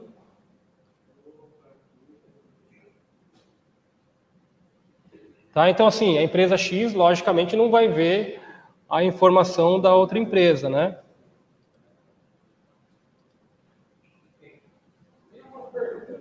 Pergunta. Conseguiu, Gustavo? Tá. É, uma pergunta legal do Anderson, né? Ele mandou vintão aí, ele sempre participa das nossas lives. Ele falou: sou consultor técnico. É, e em treinamentos, uma dúvida que muitos técnicos têm é: posso passar o OTDR partindo Gustavo, do data logo center? Assim que é melhor para mim, para eu ver, entendeu? Entendeu quem? Não, pode falar de novo? Ele comentou assim: posso passar o TDR partindo do data center? Vejo muitos fazendo isso. Ah, pergunta ótima, na verdade. Deixa eu parar aqui um pouco, aí você faz aqui. Faz aqui. Então, respondendo a pergunta, aí pode pôr o foco para cá. É, ele perguntou se pode testar o TDR da central sentido assinante, certo? É isso, né, Thales? Isso. Não, ele falou, posso passar o TDR partindo do data center? Isso. Poder pode, né? Só que não vai conseguir enxergar muita coisa. Por quê? Lembra que tem uns splitters e o TDR funciona por reflexão? Eu vou ir na entrada do splitter, vai dividir por 8, que vai dividir por 8 de novo, e tudo isso vai refletir de volta para o TDR. Né? Então, via de regra, não pode fazer dessa forma, mas, de novo, a gente está aqui para apresentar soluções novas. Nós temos soluções que você consegue fazer isso, você consegue colocar na descida, ou seja, da OLT para ONT, e isso fica 24 por 7, na verdade, até, e eu vou monitorar 24 por 7 todas as portas e, e GPON e ir abrindo esse leque, né, até chegar no usuário. Então, se um TDR tradicional não faz, ele está correto, mas nós temos uma solução que já está em funcionamento, já já tem instalado que eu consigo medir do contrário, e a solução pode ter até 96 portas por probe, então eu vou monitorar 96 ramos de descida de FTTH rede splitada 24 por 7. Então o cara dobrou alguma coisa, uma caixa lá, eu vou saber em cinco minutos. A gente vai falar um pouco mais para frente. Boa pergunta, ótima pergunta, que faz parte aqui do até do dessa live aqui. Então a gente logou com o usuário certo agora. Eu vou compartilhar a tela de novo é, para vocês verem agora. Quer ver que legal? Impressionante. Ó, agora tem aqui um pontinho aqui, ó. Tá vendo? Demonstração Precision, Brasil, São Paulo. Então consigo clicar por região, eu consigo ver quantos jobs, ou seja, quantos serviços, cada empresa ou cada grupo, a forma que eu quiser, né? Eu consigo ver quantos testes foram completados, é, que passaram, que falharam, que o usuário falou, ah, vou pular, não estou afim de fazer esse teste. Consigo ver estatística, quantos foram feitos por dia. Olha que legal, uma coisa que eu achei bem legal, eu quero ver como que está a situação geral, sei lá, de hoje, é, dos meus links. Isso daí é bastante impressionante. Aí que a gente consegue pegar esse monte de informação que é gerada em Power Meter, em OXZoom, em gráfico de OTDR e utilizar para o benefício, dar um feedback para a rede. Então é que eu consigo ver os principais problemas que aconteceram, sei lá, em São Paulo hoje, ou em São Paulo semana passada, ou no México mês passado. Perda de conector muito alta, hum, bastante problema. Reflectância muito alta, é, link loss, ou seja, potência baixa, ORL, macrocurvatura, é, fusões ruins.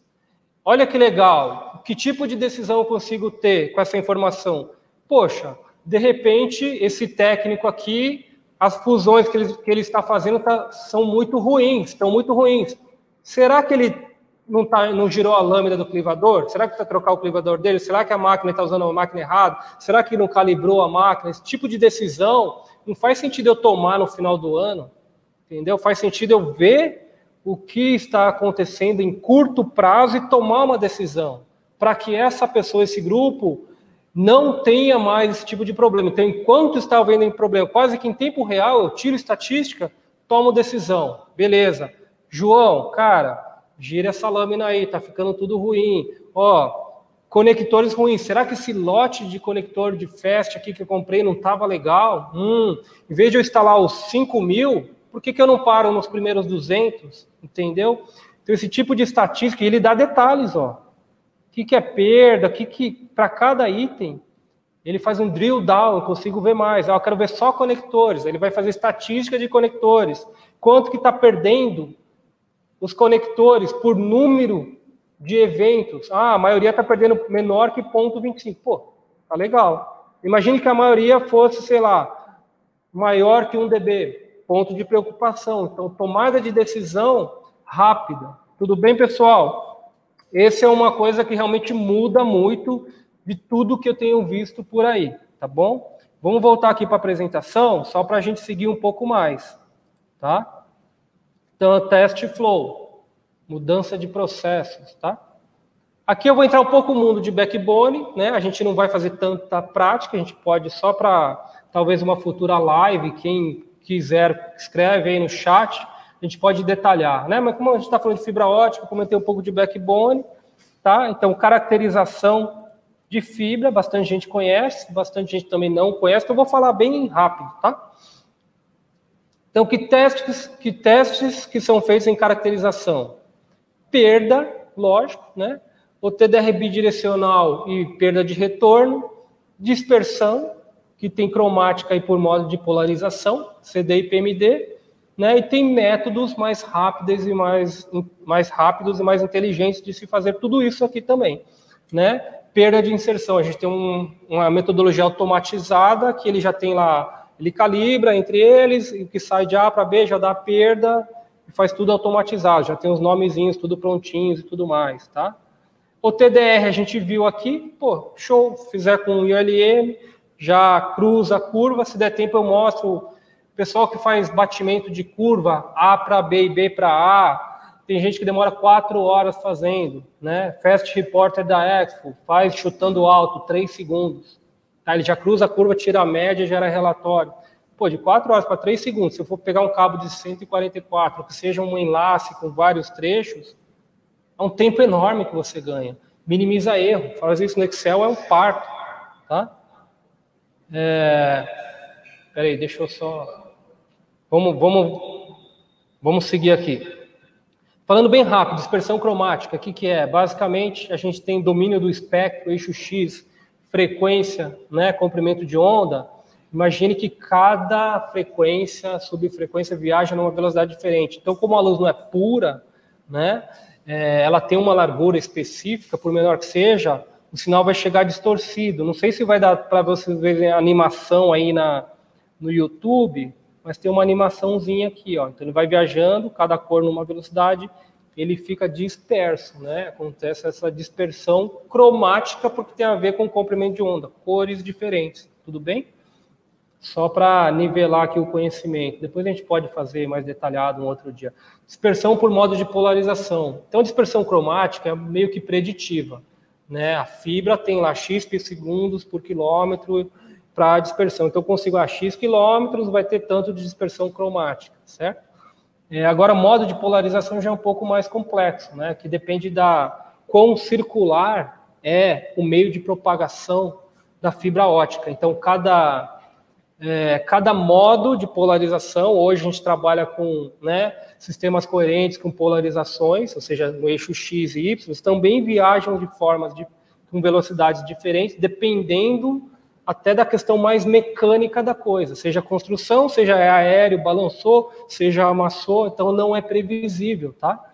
Então, PMD, então basicamente em eixos diferentes, eles vão viajando com velocidades diferentes. Também é ruim para o receptor, que está esperando chegar, né, aqueles modos de ao mesmo tempo. Então a gente precisa medir isso. Né? O equipamento de, de, de PMD, se ele puder virar a câmera para lá, é, como chama? O equipamento de medida de PMD, a gente está aqui na bancada, né? É aquele que o Marquinhos está mostrando, tá bom, pessoal? Então a gente tem tudo para demonstração. Tá, aqui mostra, ó que legal. A fibra não é, aqui exagerou, né? Mas ela não é tão cilíndrica. Então vai dar mais PMD ainda. Tá bom, pessoal? Só para título de conhecimento aqui, bem rápido. É, a gente mostrou o equipamento ali, tá?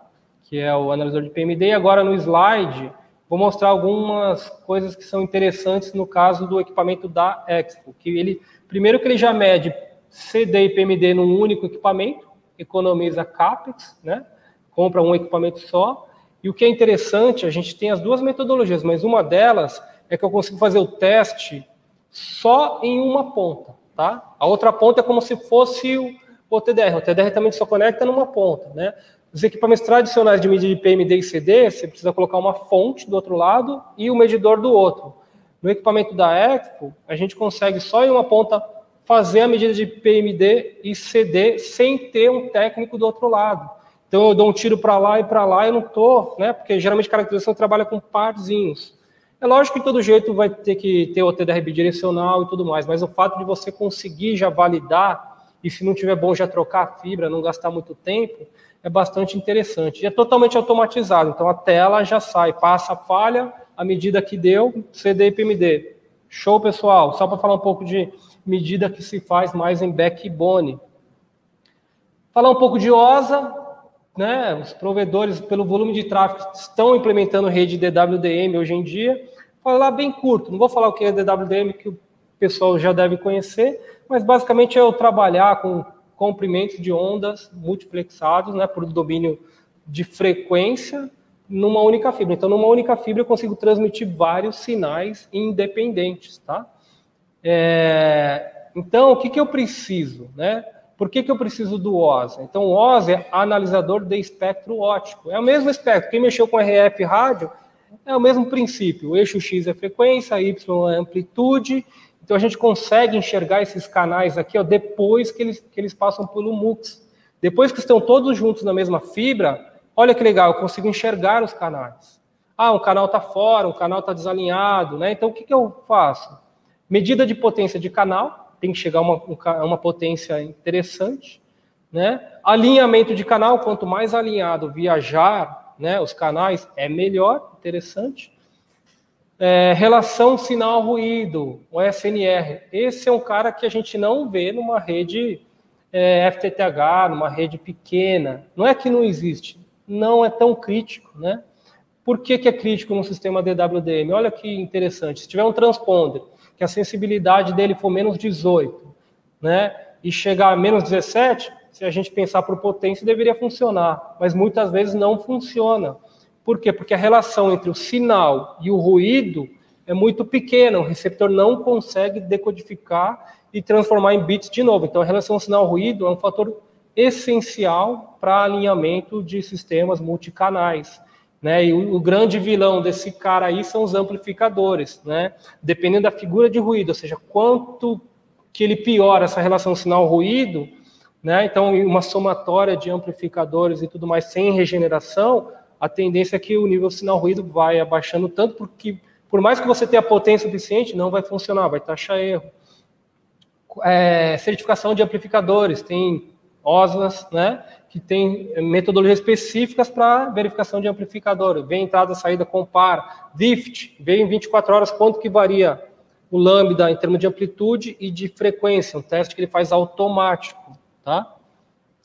E aqui, ó, o desafio que tem hoje que todo mundo que mexe com DW sabe, né? E a gente estava até um pouco angustiado, é, até uns, sei lá, dois anos atrás. Sinais coerentes é difícil medir relação sinal-ruído quando tem ruído dentro da banda. Por quê? Né? Então, caso 1, um, vou tentar explicar que é um assunto um pouco mais profundo, vou tentar explicar da forma mais fácil que eu conseguir aqui. Né? Então, tem duas situações que, que atrapalham essa questão do sinal-ruído, fora o Marquinhos tossindo no fundo. É, aqui, os sinais coerentes, sinais com uma modulação mais maior, eles são mais gordinhos, são mais largos. Então, a metodologia tradicional de shoulder, de medida de ombro, que é basicamente pegar aqui os ombros e pegar o, o pico e falar que aqui é o ruído, aqui é o sinal, não funcionam, tá? Porque se você pegar o ruído que realmente influencia mais, ele está bem mais baixo. Então, aqui vai dar uma falsa sensação que o sinal ruído não é bom, mas ele é melhor que isso. Então, esse daqui é um... Ele, ele, ele, né, ele vai achar que aqui tem problema que pode ser que não tenha. E acontece o contrário por uma outra situação. Quando o sistema de transporte tem ROADM ou WSS, que é a mesma coisa, ou seja, tem é, sistemas que consigam fazer roteamento de lambdas, né? Geralmente eles acompanham filtros. E o que, que faz o filtro? Ele acaba filtrando, pelo menos aqui do ponto de vista de imagem de gráfico, o ruído também. Então parece que aqui tem um sinal ruído super bom, mas na verdade ele tem um ruído dentro do canal, que visualmente eu não consigo enxergar. Né? Então a relação sinal-ruído aqui nesse caso é o contrário, parece que ela está boa, mas ela está pior. E era um desafio enorme de você fazer a medida de relação sinal-ruído em sistemas coerentes, passando por WSS com embed SNR. Desculpa, mas ficou essa esse monte de palavreado aí. Mas, em resumo, não tinha um OSA que seja portátil que conseguia, que conseguia medir isso daí, tá? De qualquer marca, né? Aí a F lançou um OSA, que a gente já vendeu bastante no Brasil, né? Que ele consegue fazer o bendito in-service, pôr o MUX em band cenário. Ou seja, uma forma de fazer você é desligando o canal, ver quando tem ruído e ligar de novo. Mas aí você vai derrubar o cliente, entendeu? E o que a gente consegue fazer é fazer sem derrubar o canal. E com sinais coerentes, polarizado, pôr o MUX, tudo bem? E com um ruído in-band. Né? E a gente segue metodologias padronizadas, tá? Seja IEC ou seja esse daqui é uma metodologia, um padrão chinês também. Né? E ele é um OSA completo, faz desde banda CWDM, né? até é, interfaces, é, sei lá, LR4 e banda L, tá bom? Então já existe, já existe. Uma coisa que eu queria comentar aqui, cuidado com os channel monitors que vêm embutidos em sistemas de WDM. É, ele não tem a capacidade de medir com precisão o SNR, né? principalmente com embed SNR. Ele consegue medir basicamente potência e frequência, né? que às vezes não é suficiente, mas já ajuda, né? questão de alinhamento automático de DW e tudo mais. Então vamos lá. É, aqui falando um pouco de teste de desempenho, porque a gente faz uma rede super complexa e é importante que faça o teste. A gente vê bastante provedor que coloca lá é, ah, comprei uma é, QSFP 100 GB, 80 km, joguei para outro lado, ou coloquei um MUX passivo, coloquei colocar canal colorido, e às vezes, ah, não tem um analisador e seja o que Deus quiser. Coloca ali, se o cliente reclamar, mas, ah, vou testar com o meu próprio router, vou testar tudo isso de banda, full line rate, com roteador, não, eu acho que não consegue tão bem, não, né? Então, existem analisadores que testam essa banda alta. Tá? E aqui só separei, a gente pode marcar uma outra live, tipos de teste que é feito hoje em dia. Teste de BERT, taxa de erro simples, RFC 2044, famosona, né? então testa lá com vários tamanhos de pacote. 1564 considera além dessa variação de pacote, questão de jitter e questão de principalmente QoS na rede. Eu quero priorizar um tipo de tráfego em relação ao outro, utilizo essa norma. Tá? E 6349, que é a norma que testa mais o que o usuário sente. Por quê? Porque ela considera testes de camada 4, principalmente né, considerando o janelamento TCP. Mandei pacote, confirmou, eu vou mandar de novo. Não confirmou, vou retransmitir. Então, uma, um, uma interface que passa 10 GB na 2044 ou na 1564, muitas vezes se eu rodar uma 6349 vai passar, sei lá, 5, 6, 2, depende da latência. A gente marca um dia para explicar melhor essa questão tá bom? É só para ilustrar aqui. E, como sempre, tudo tem equipamento apropriado para fazer esse tipo de teste, tá? Teste até 100 GB, a gente tem analisadores de 400 GB hoje, né? Por que, que o analisador sempre tem? Porque a, a empresa que fabrica, o fabricante, tem que ter alguma coisa para testar antes de lançar. Então, por isso que sempre a gente tem um analisador até antes mesmo de existir a rede, tudo bem? Então, aqui está o nosso 400 GB, o 100 GB, ele tem interfaces intercambiáveis. Então, se lançar um QSFP novo, é só trocar, o investimento está protegido. Tem bastante cliente aqui que já tem. Então, pessoal, a gente está chegando aqui no final. É, se tiver alguma pergunta mais técnica, é, eu tenho aqui um resumo, mas é particular, né? Talvez alguns concordem ou não, mas a ideia é que, né? Eu vou apresentar aqui é um brainstorm, na verdade, né? Então, tem ferramentas hoje mais evoluídas e elas estão disponíveis para quem quer otimizar os processos e focar no crescimento. Então, a ideia de um provedor, de uma empresa de internet, de uma operadora, de uma instaladora, é parar ou minimizar de bater cabeça. Então, você precisa subir uma rede, por que não subir da melhor forma possível? Então, existem ferramentas e metodologias adequadas permitem maior eficiência, maior velocidade, confiabilidade e às vezes até sai mais barato fazer bem feito de primeira, né? Apenas boas ferramentas não adianta, é necessário capacitação. Aí eu conto com meus amigos aí, instrutores, vários, né, que estão assistindo aí. A gente também dá treinamento de tecnologia. A vantagem que muita pessoal diz é a gente vende os equipamentos, né? Mas também a gente dá todo o suporte, faz toda a diferença. Então, quem já comprou equipamento conosco né, vou comprar o equipamento top, mas se tiver um treinamento associado, se tiver um suporte pós-venda de operação, de manutenção, faz toda a diferença. Né? Não adianta só um equipamento top e largar lá na mão do técnico ou do engenheiro. Então, essa parte de capacitação, conhecimento, que é o que vocês estão absorvendo na live, muito importante. E aqui, aquela questão, o pessoal tem muito essa questão, ah, eu sou raiz, aí mostra lá o cara se matando, e no meio do mato, e rasgando o cabo com o dente, né? Na minha opinião, isso daí não é ser raiz, raiz não é sofrer. Né? Se você procurar no, no dicionário lá, raiz é quem tem base, raiz pode ser base, o raiz é a origem.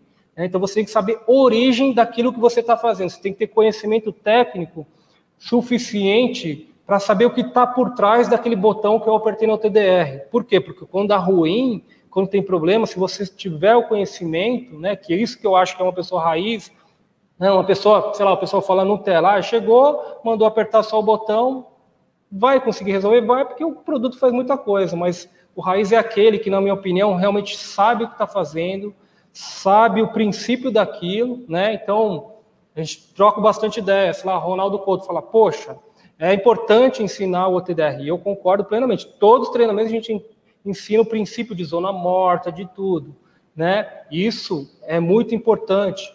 Mas se tiver uma ferramenta que automatiza e facilita a vida, por que não utilizar? Né? Então é isso que eu queria deixar aqui é, para vocês. Se tiver alguma pergunta aí, deixa eu ver aqui. Falar um pouco do desse produto que está aqui, se puder focar, que é o Fiber Guardian.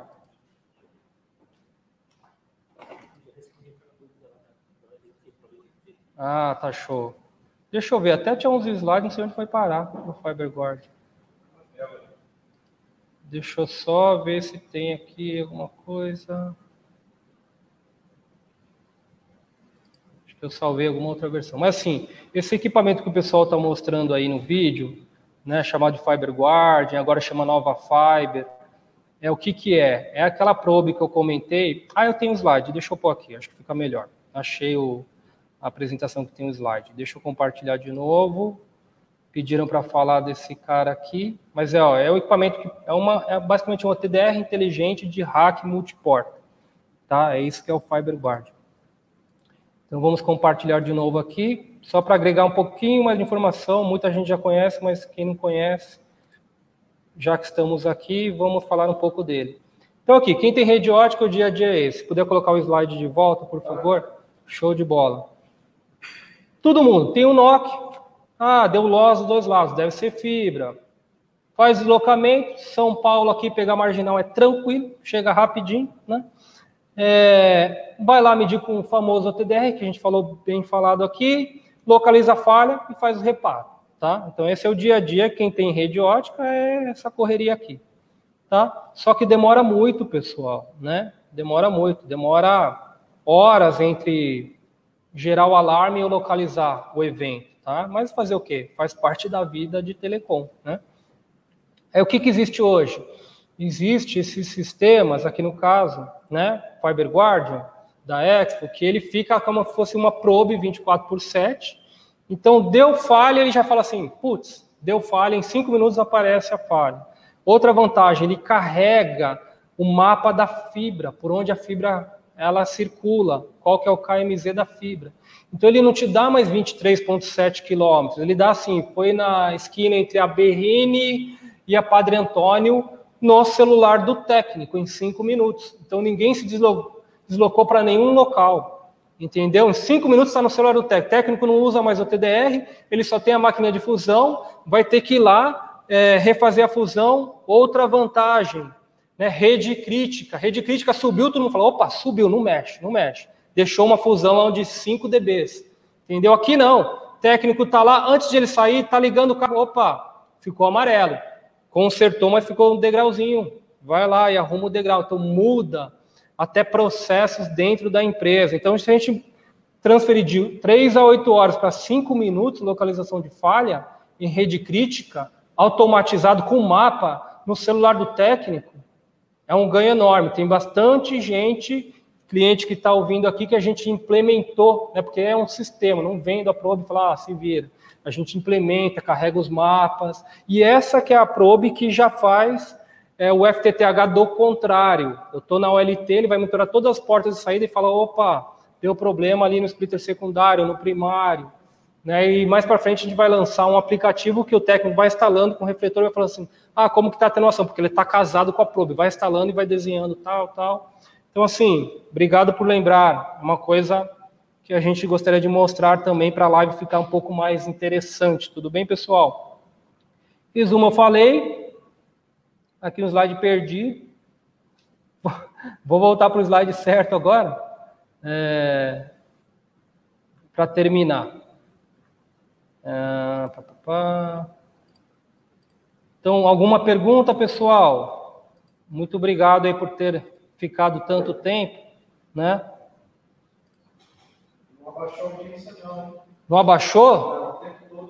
Caramba, pessoal. Ah, o jantar está na mesa. Aliás, a gente tem que pedir uma pizza aí que daqui a pouco vai parar de servir. A mulher já está falando, pô, o que, que você está vendo aí nessa internet até agora? Não tem o que fazer, não. Vamos jantar, vai esfriar o feijão. Então, assim, Perguntas, a gente está aberto para perguntas ao vivo, a gente vai estar aberto para perguntas a qualquer momento, qualquer dia. Quem quiser conhecer, a gente leva os equipamentos. Então, a Precision tem essa pegada de suporte técnico bastante forte, é o que faz a diferença. Lógico, marcas tops de linha, mas é, com o suporte que a gente consegue prover, muda muito o dia a dia e a vida dos clientes, dos técnicos, de quem faz. Então, ah, estamos sempre abertos aí para receber qualquer visita, perguntas, dúvidas, né? É, sorteio, né? Quando faz sorteio, vou deixar aqui os contatos nossos, tá? Quem quiser visitar nossa unidade de Cancún, mas aqui eu coloquei de São Paulo, Rio de Janeiro tem, Brasília. Oi? A tela não está compartilhando? Oxe, vocês não avisam. É, compartilhar tela. Compartilhar. É, foi? Então aqui está. Né, fora estava o Gustavo, o William, uma galera que ajudou a fazer essa live aqui. A gente quis trazer equipamentos é, reais, né, para que vocês vejam funcionando. Então a gente está à disposição WhatsApp, tá? Contato telefônico, e-mail. Vamos combinar, se for, sei lá, três da manhã de 31 para 1 de janeiro, liga para o Marquinhos, liga para o Henrique, fiquem à vontade, tá bom? Gustavo ajudou bastante aqui, eu esqueci de colocar a foto dele aqui, mas ele apareceu no vídeo também. Então é isso, pessoal. Obrigado a todos. Vamos fazer o sorteio, né? O que, que era? Camiseta, né? Nossa. É, que pena que não, que pena que não chegou a 200, né? Chegou sim, 206. Chegou? 206. Então vem aqui cara. você também. Ok. Tá? É, vamos fazer assim, ó. Galera, vai rolar o sorteio agora. A galera tá nos assistindo. Eu vou mutar os microfones, coisa de dois minutos, só para me posicionar ali e ali com o com, meu notebook. E um minuto no máximo. Estou sentando ali do lado do Ken para a gente poder fazer esse sorteio aí, galera. Tira a foto dos contatos aí, fiquem à vontade.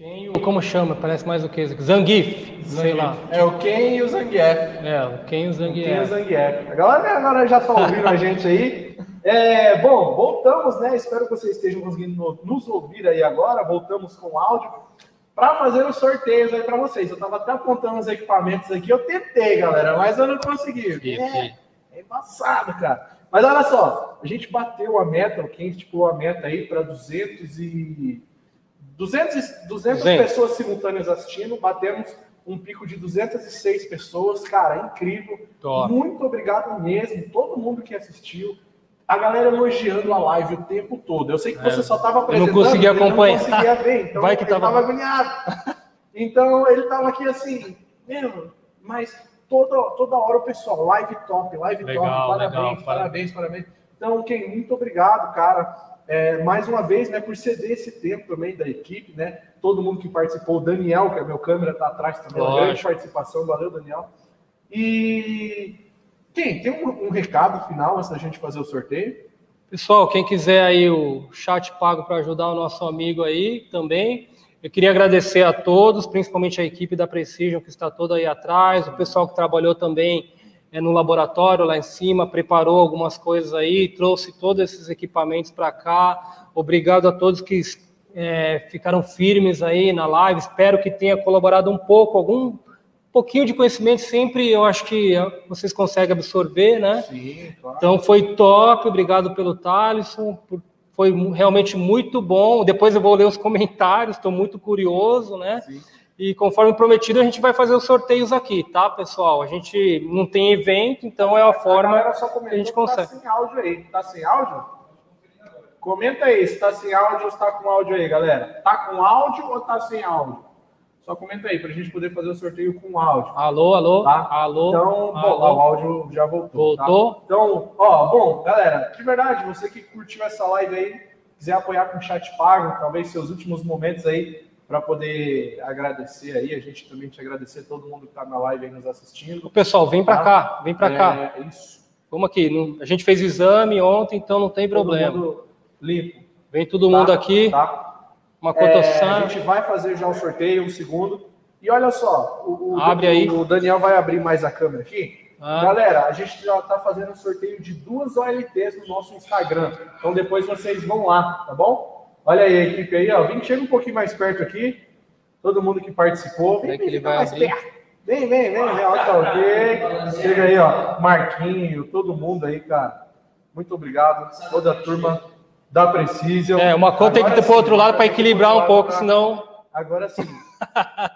É, é, até perdi o fim da meada. A gente está fazendo um sorteio de duas OLTs no nosso Instagram. A gente vai fazer mais lives aqui no canal. Amanhã eu tenho o cast dos loucos. Espero vocês aqui também. Você que não é inscrito no nosso canal, se inscreva, deixa o like, né? Você já tá aí, já aproveita e já se inscreve. Dá essa moral que tem sempre live tops assim.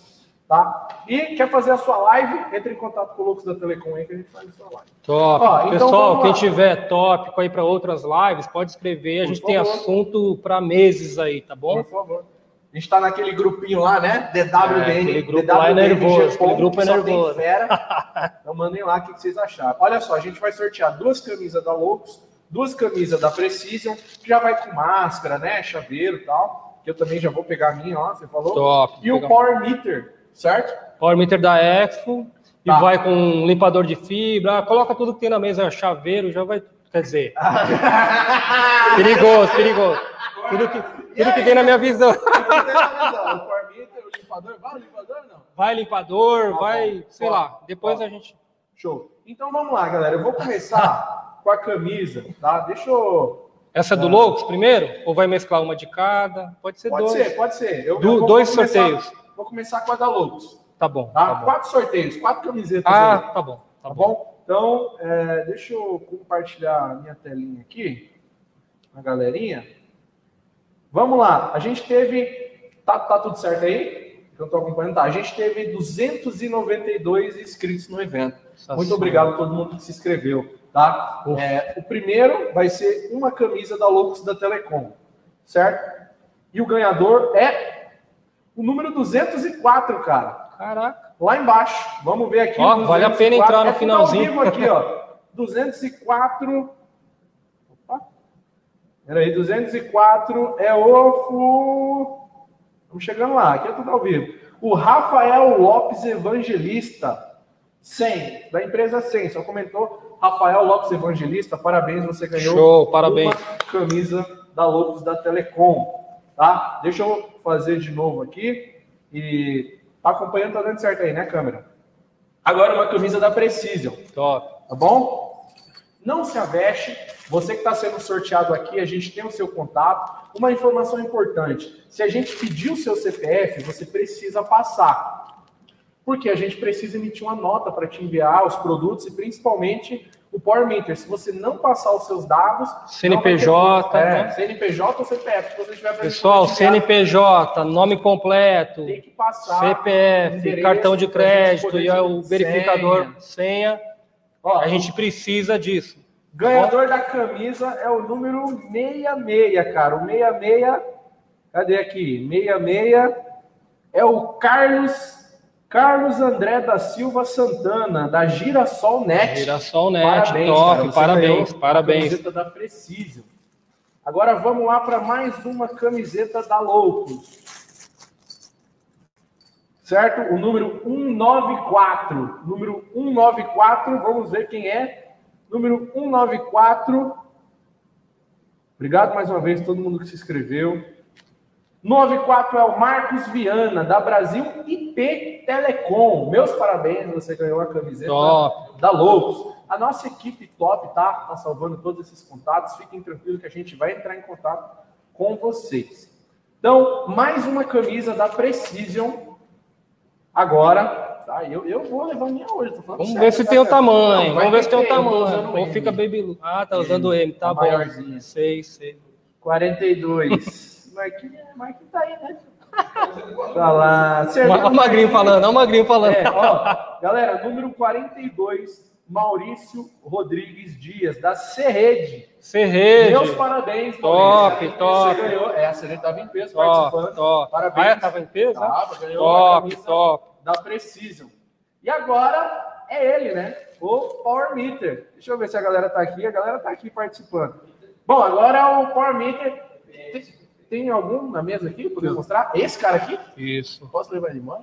Poxa, se der o seu número aí. Ó, que top, né? Cara, eu não tô participando. Vou dar essa, hein? Cara, É, esse cara aqui, velho. Esse é o original. Cara, esse cara aqui, esse cara aqui é caro, hein? Deixa eu. Cadê aqui a nossa câmera aqui?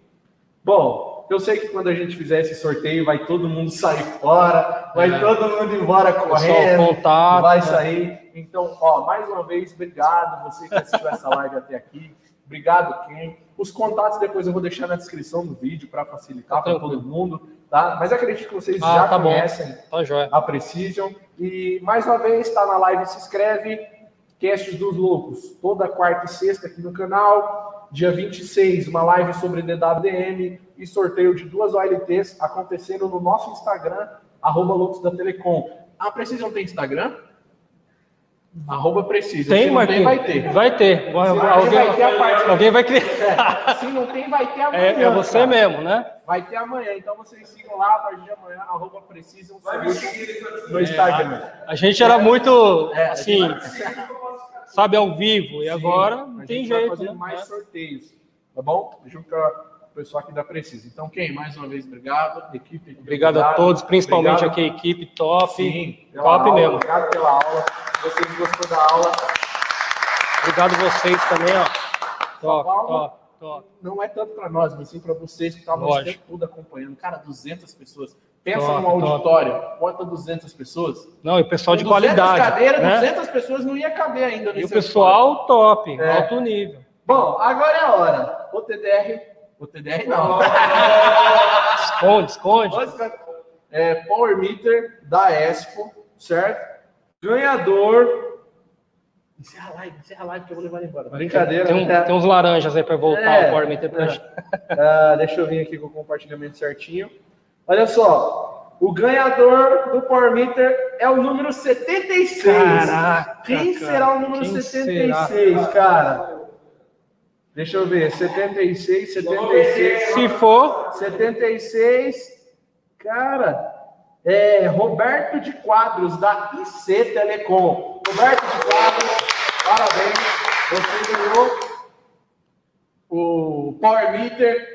Meus parabéns de verdade. Não, não se avexe, a gente vai entrar em contato com você, a gente tem seus dados. Tá? Mais uma vez, galera, todo mundo que ganhou. Quando a gente pedir os dados de vocês, vocês precisam passar, tá bom? Vocês precisam passar, porque se não passar, não tem como a gente enviar um produto sem nota, Sim, sem sim, nada, sim. né? Então é muito importante, tá? Quando a gente pedir os dados, podem passar, porque a gente vai tentar comprar um carro? Vai. Se não der, a gente manda um Meter. Obrigado, você que assistiu essa live até aqui. Obrigado, turma. Valeu, E valeu. É nóis. Obrigado, Valeu, até a Daniel. próxima, até a próxima.